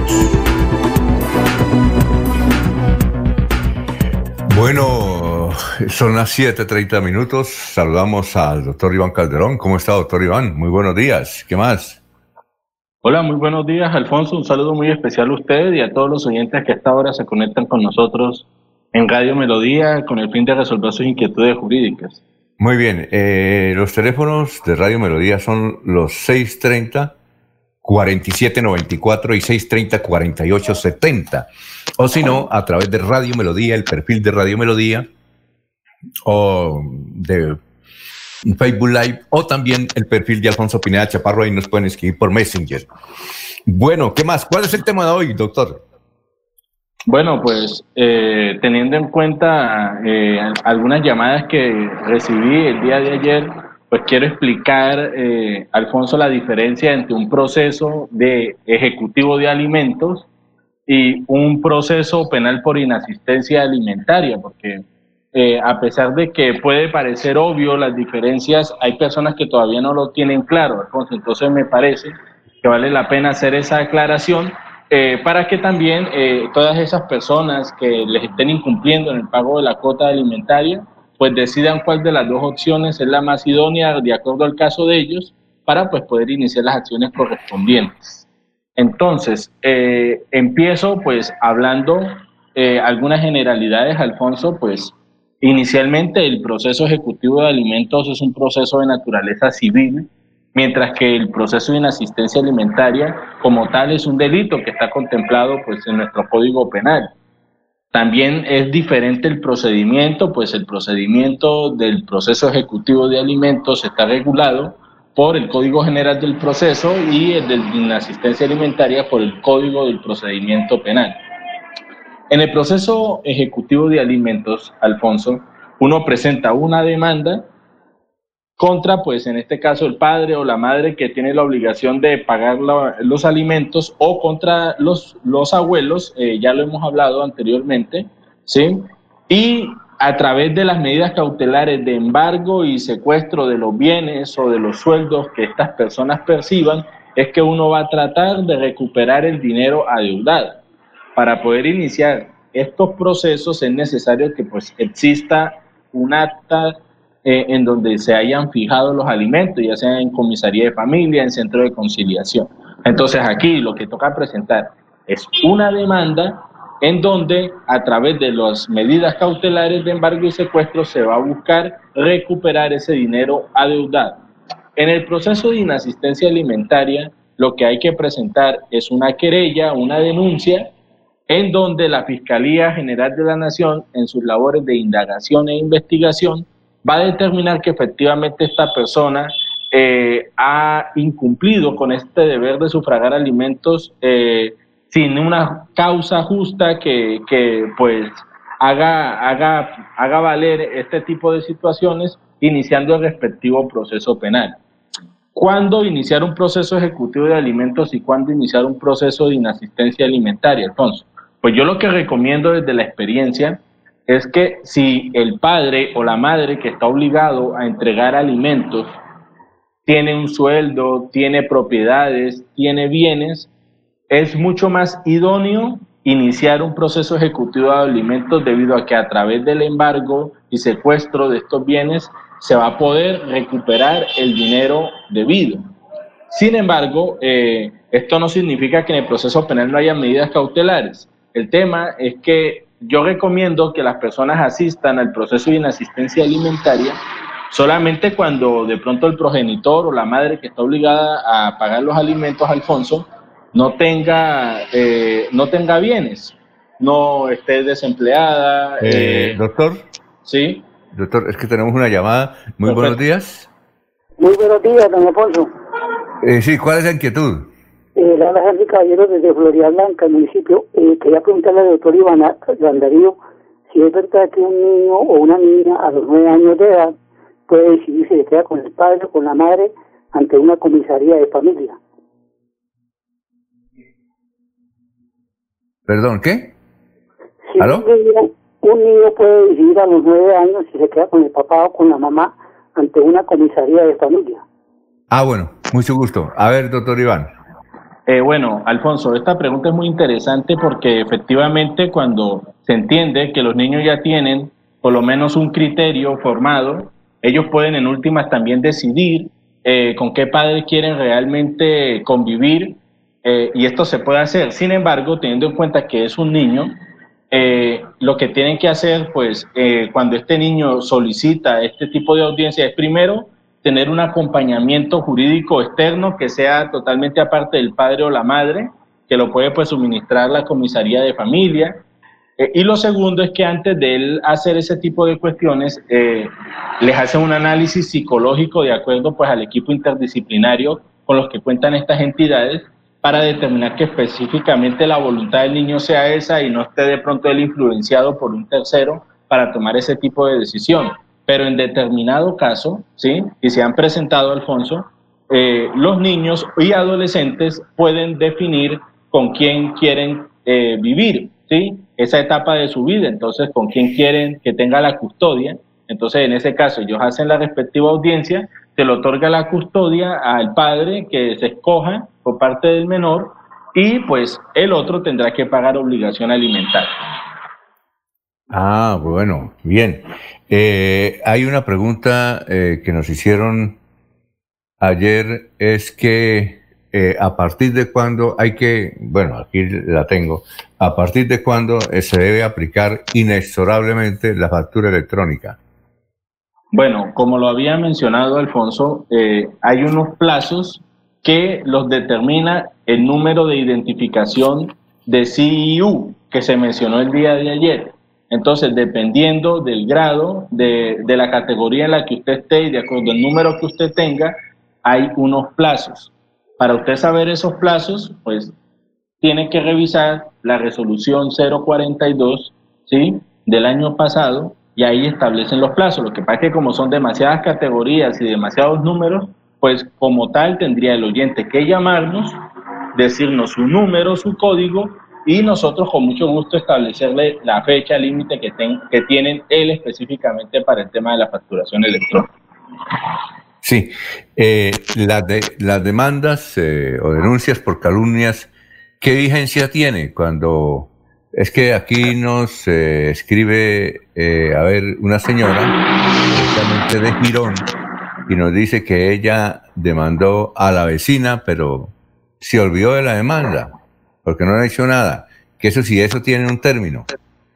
Bueno, a ver, Alfonso, eh, primero, pues, eh, frente a la injuria y la calumnia se presentan las denuncias pertinentes y pues la Fiscalía tiene unas labores de indagación e investigación en donde pues van a determinar si ese delito realmente se cometió. Y pues sí, claro, ellos tienen un término eh, también recordemos que pues, los temas ante la fiscalía y sobre todo si se trata de delitos querellables, como en este caso, pues eh, siempre tienden a demorarse. Entonces es importante que el oyente eh, se acerque o, o pida información en la fiscalía, por lo menos para empezar con la conciliación como requisito de procedibilidad para asuntos de carácter querellable. Entonces, pedir la citación para que por lo menos se agote esa audiencia y una vez agotada, pues ya esté mucho más cerca de que se realice el proceso penal de forma formal, como por ejemplo la realización de la audiencia de imputación y pues el, el desarrollo pertinente del proceso. Entonces es importante en esos casos, Alfonso, que las personas se acerquen y pues eh, inicialmente en el caso este que estamos hablando, pues citar a conciliar para ver si esta persona se retracta de esos actos deshonrosos o calumniosos que, eh, que profirió pues contra esta, esta mujer. Sí, eh, otra inquietud. Según la norma, ¿cómo se encuentra estipulada la cuota de alimentos? Bueno, eh, la cuota de alimentos tiene unos requisitos. Primero hay que tener en cuenta la capacidad que tiene la persona que va a dar los alimentos. Lo segundo es la necesidad. Entonces, como tal, existen unas tablas, Alfonso, que determinen que si yo me gano un millón, estas son las cuotas alimentarias, no, porque cada caso en concreto es distinto. Usted puede ganar perfectamente dos millones de pesos y tener gastos de millón y medio, por ejemplo. ¿Sí? Entonces, ¿qué es lo que se tiene en cuenta? La capacidad que tiene la persona y la necesidad, ¿sí? Y también, pues, obviamente, la ley dice que uno no está obligado a lo imposible, entonces, tampoco, eh, si usted se gana un salario mínimo, le van a fijar una cuota alimentaria de 600 mil ni de 700 mil pesos. Eso depende del caso en concreto y de la capacidad económica de la persona que lo va a entregar, haciendo un análisis de ingresos y gastos y pues teniendo en cuenta esas circunstancias pues se establece un monto. Que en otras cosas pues no es obligatorio cuando usted lo presenta en audiencia de conciliación. Si usted no está de acuerdo con el monto que propone ya sea eh, la, la, la mamá del niño o el, o el comisario de familia, pues usted lo que hace es negarse se emite una, un acta donde pues hay una fijación de alimentos de carácter provisional y tendrá pues que la señora en este caso presentar una demanda de fijación de cuota de alimentos para que sea el juez quien determine eh, el monto. Eh, esta pregunta la, la hago yo eh, con relación a esa, a esa inquietud. Si, por ejemplo, en enero se hizo una cuota de alimentos y el señor estaba prácticamente desempleado y le fijaron la cuota mínima y luego lo nombran, diga usted, seis meses después, aún en un importante cargo que ya va a ganar más plata, ¿ahí qué se hace? Bueno, precisamente Alfonso dio, dio pie con el tema que iba a hablar de mañana, que es el Ah, tema de la- del aumento de la cuota alimentaria. Sí, porque es que recordemos que la cuota alimentaria se puede aumentar, se puede disminuir o, se, o uno pues puede solicitar la exoneración definitiva de la cuota. Entonces, Alfonso, si una persona tiene eh, una mejora en sus ingresos de manera sustancial, pues la madre puede perfectamente solicitar un reajuste de esa cuota y solicitar el respectivo aumento. ¿Y, eso se demora mucho tiempo o no? No, pero- no, Alfonso, esos trámites son eh, relativamente rápidos porque pues se adelantan ante la misma comisaría, ante el mismo centro de conciliación donde se fijaron los alimentos de forma inicial. Entonces solamente es presentar una solicitud de conciliación para el aumento de la cuota y pues ahí otra vez llevan al señor y definen si lo van a aumentar o no. Volvemos a lo mismo, si él se niega, pues ya sí tocaría iniciar un proceso judicial para que el juez aumente la cuota alimentaria. Bueno, eh, eh, aquí usted ya había respondido, tal vez la persona ayer no, no lo escuchó, pero me vuelve a escribir, ¿qué es una querella? Usted ya lo explicó, pero si quiere le volvemos a explicar a la persona que nos llamó y nos dijo que preguntara qué es una querella. Ayer le hice esa pregunta al doctor, pero si quiere el doctor nos quiere repasar qué es una querella, porque seguramente eh, la persona que nos escribió no nos escuchó ayer.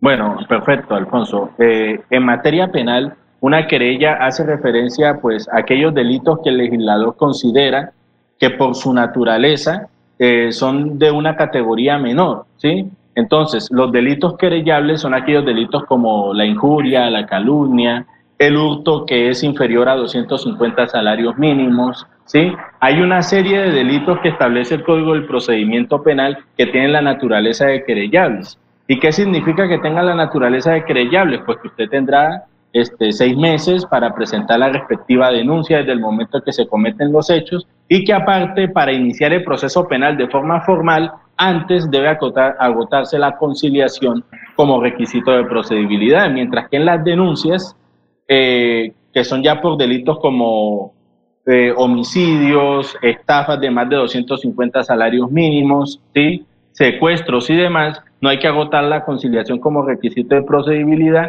y pues eso ya tiene la connotación de denuncia. Sí, pero entonces, si una persona, para que lo entienda mejor, la querella y la denuncia son prácticamente la forma en la que uno eh, trata pues de dar a conocer una situación que tiene una connotación penal, sino que en una toca agotar la conciliación como requisito de procedibilidad y en otra no. Eh, una inquietud que nos envía aquí, dice, por favor, no vaya a dar mi nombre, les escribo del barrio Morro Rico, es que eh, hace seis meses eh, nos eh, dieron la oportunidad de comprar un lote en lo que llaman los cerros orientales. Le pregunté a un amigo que trabaja en planeación si esos eh, terrenos eran particulares y me dijo que sí. Yo lo compré y ahora, eh, hoy en la madrugada, vinieron a sacarnos eh, porque supuestamente es una reserva. ¿Ahí qué podemos hacer? ¿Qué podemos alegar si ya Bueno. dimos una platica?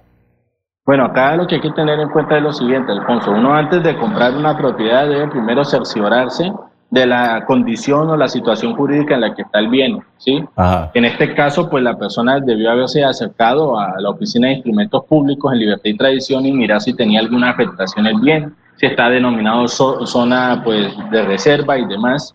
Porque en caso de que usted haya sido engañado por parte del- de la persona que le vendió, eh, por medio de mentiras, por artificios y engaños, estaríamos frente pues a una situación eh, penal por el delito de estafa, Entonces, habría que tener en cuenta eso y pues lo otro también, es mirar la situación contractual que hay entre las partes, tanto el comprador y el vendedor, para ver si puede también iniciarse un proceso de carácter civil. Pero si usted ya lo están, eh, eh, lo están presionando para que se vaya porque es una zona en donde no se podía construir, donde no se podía habitar, eh, seguramente usted tendrá que pedirle explicaciones al comprador de la situación que usted está presentando y en el caso pertinente de pronto denunciarlo por Estado. nos dice el caballero que él le preguntó a un amigo que tiene planeación y él le dijo, ese es un predio particular, pero no fue a la oficina.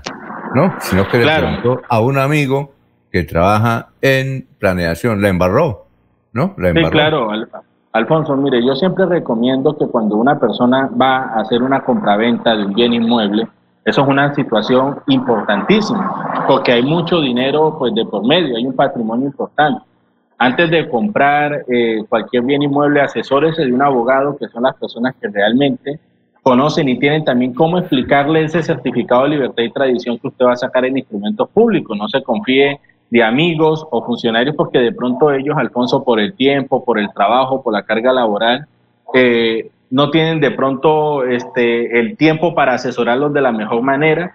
Y es mejor, como yo le digo a la gente, pagar una consulta a un abogado para que le explique bien cómo es la situación que para que después usted no ande pues en, en, problemas o, en complicaciones como le está ocurriendo al oyente en este caso. Eh, mm, bueno, aquí nos pregunta, eh, ¿la cuota de alimentos tiene términos de vencimiento? ¿La cuota de alimentos tiene términos de vencimiento, doctor? Pues a ver, como la cuota de alimentos es eh, para el menor, en principio la cuota de alimentos se extingue con cuando el menor, perdón, cumple los 18 años. ¿sí? Sin embargo, si esta persona está estudiando eh, en una universidad, un curso técnico o tecnológico, se le va a extender hasta los 25 años esa obligación alimentaria. Entonces, en ese caso, eso serían las fechas de extinción, 18 años o 25, y si es una persona en situación de discapacidad, sí, pues es por toda la vida. Una cosa, 18 años, si no está trabajando, ¿cómo es la cosa? 18 años. 18 años, si no está estudiando, Alfonso. Si no está ah, pero si está estudiando. Está estudiando hasta los 25 años. ¿Hasta los 25? Sí, señor. Ah, ya, ya, ya. Sí.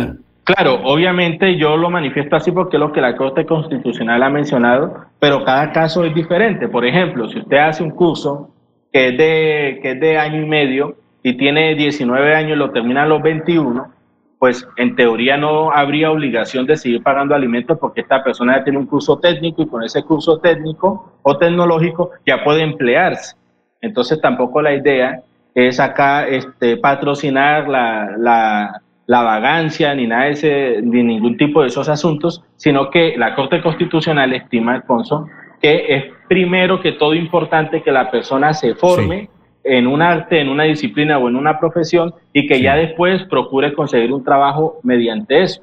Entonces, por eso es que se extiende pues la obligación alimentaria. Bueno, ¿quién habla? Muy buenos días. adelante con su pregunta. Gracias, don Alfonso. Eh, quería preguntarle al doctor lo siguiente. Resulta que eh, las entidades prestadoras de los servicios públicos están cobrando supuestamente, porque de pronto usted consumió y entonces supuestamente le cobramos eso y, y, lo que sobró pues pues siguen llegando los recibos normalmente y de todas maneras el usuario pagó lo que no debía haber pagado, ¿sí? Y si no va a pagar, entonces le cortan los servicios. Entonces mi pregunta es, ¿se llegará algún día en que el usuario pueda demandar por daños y perjuicios a esas entidades y les haga pagar multas o que le restauren los, los, daños y perjuicios que les hayan causado para que dejen de cometer injusticias, a, a dónde se apela, pero que realmente lo sancionen y tengan que pagarle al usuario eh, e indemnizarlo por daños y perjuicios cuando les cortan el servicio, cuando los afectan o cuando les hacen pagar lo que realmente no deben. Gracias. Muy amable a usted, muy gentil. Sí. Bueno, eh, doctor, lo, escuchamos. Bueno, Alfonso, eh, claro, existen pues en este caso, la Autoridad de Control y Vigilancia, que es la Superintendencia de Servicios Públicos, que pues ya la hemos mencionado abiertamente en este programa, es la encargada, como su nombre lo dice, del control y vigilancia de este tipo de entidades. si usted considera que ellos le han cometido un daño que debe ser resarcido, pues usted puede presentar las respectivas quejas y solicitar las indemnizaciones pertinentes, como por ejemplo que usted le hayan desconectado el servicio usted eh, mientras usted estuvo pagando. Entonces, usted tendría que pagar la reconexión, pero mediante un, un derecho de petición, ellos inician un trámite de carácter administrativo y usted en un futuro podría recibir el reembolso del dinero que gastó pues en la reconexión. Cuando hay este pues fluctuaciones en los cambios de energía que generan daños a los a, los bienes, en este caso televisores, electrodomésticos y demás, también hay acción para solicitar la indemnización y el resarcimiento de ese tipo de perjuicios. En materia de alimentos, ¿qué se hace cuando la persona se insolventa para no pagar las cuotas de alimentos? ¿Qué se hace eh, cuando la persona se insolventa para no pagar las cuotas de, alimentos? Bueno, eh, acá hay dos cosas, Alfonso. Una es de, carácter estricto y otra pues de carácter mucho más este, amplio, más abierto. Estrictamente, por ejemplo, si una persona se somete a ley de insolvencia, ¿sí? porque tiene problemas con sus deudas, las obligaciones alimentarias no hacen parte del proceso de insolvencia. Por lo tanto, las personas que se someten a insolvencia no pueden escudarse en ella para no pagar alimentos. Eso desde el punto de vista estricto.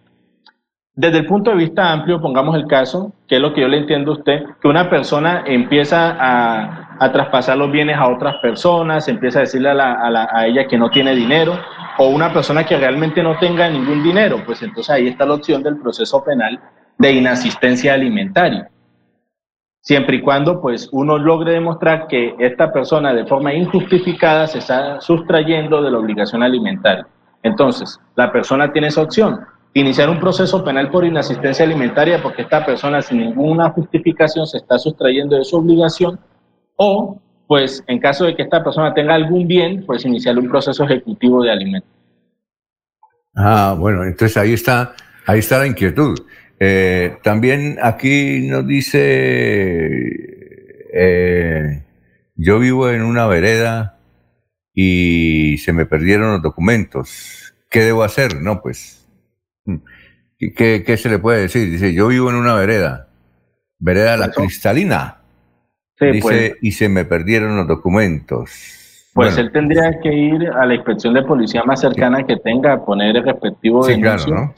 y pues iniciar el trámite de, de, de, solicitud del duplicado pues ante la registraduría más cercana para que pues pueda recobrar por lo menos los documentos de identidad. Muy bien. Eh, aquí una pregunta también eh, que ya le hemos hecho. Eh, ¿Las letras de cambio tienen alguna vigencia, algún término?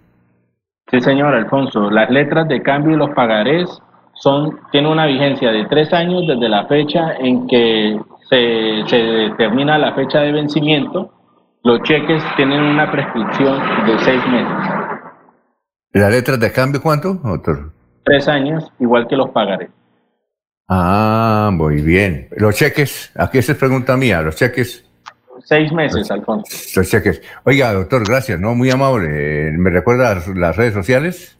Sí, claro que sí. Me pueden seguir en Iván Calderón Abogado, eh, en Facebook y en Instagram. Eh, y pues al número telefónico 300-766-6637 me pueden llamar ahorita finalizado el programa claro. y con mucho gusto resolveré sus inquietudes jurídicas de cualquier tipo eh, un abrazo para todos, que Dios los bendiga y también para usted Alfonso. Muchas gracias, nos vemos mañana ¿no? y éxitos. sí, claro que sí, nos vemos mañana con un nuevo tema, hasta luego. Bueno, listo, gracias Los invitamos a una próxima emisión de este su programa Hablando con el abogado. Hablando con el abogado. Comuníquese durante todo el día con el doctor Iván Darío Calderón al celular 300 766 6637 300 766 6637. Agende su cita y reciba la solución a su problema jurídico. Gracias por la sintonía.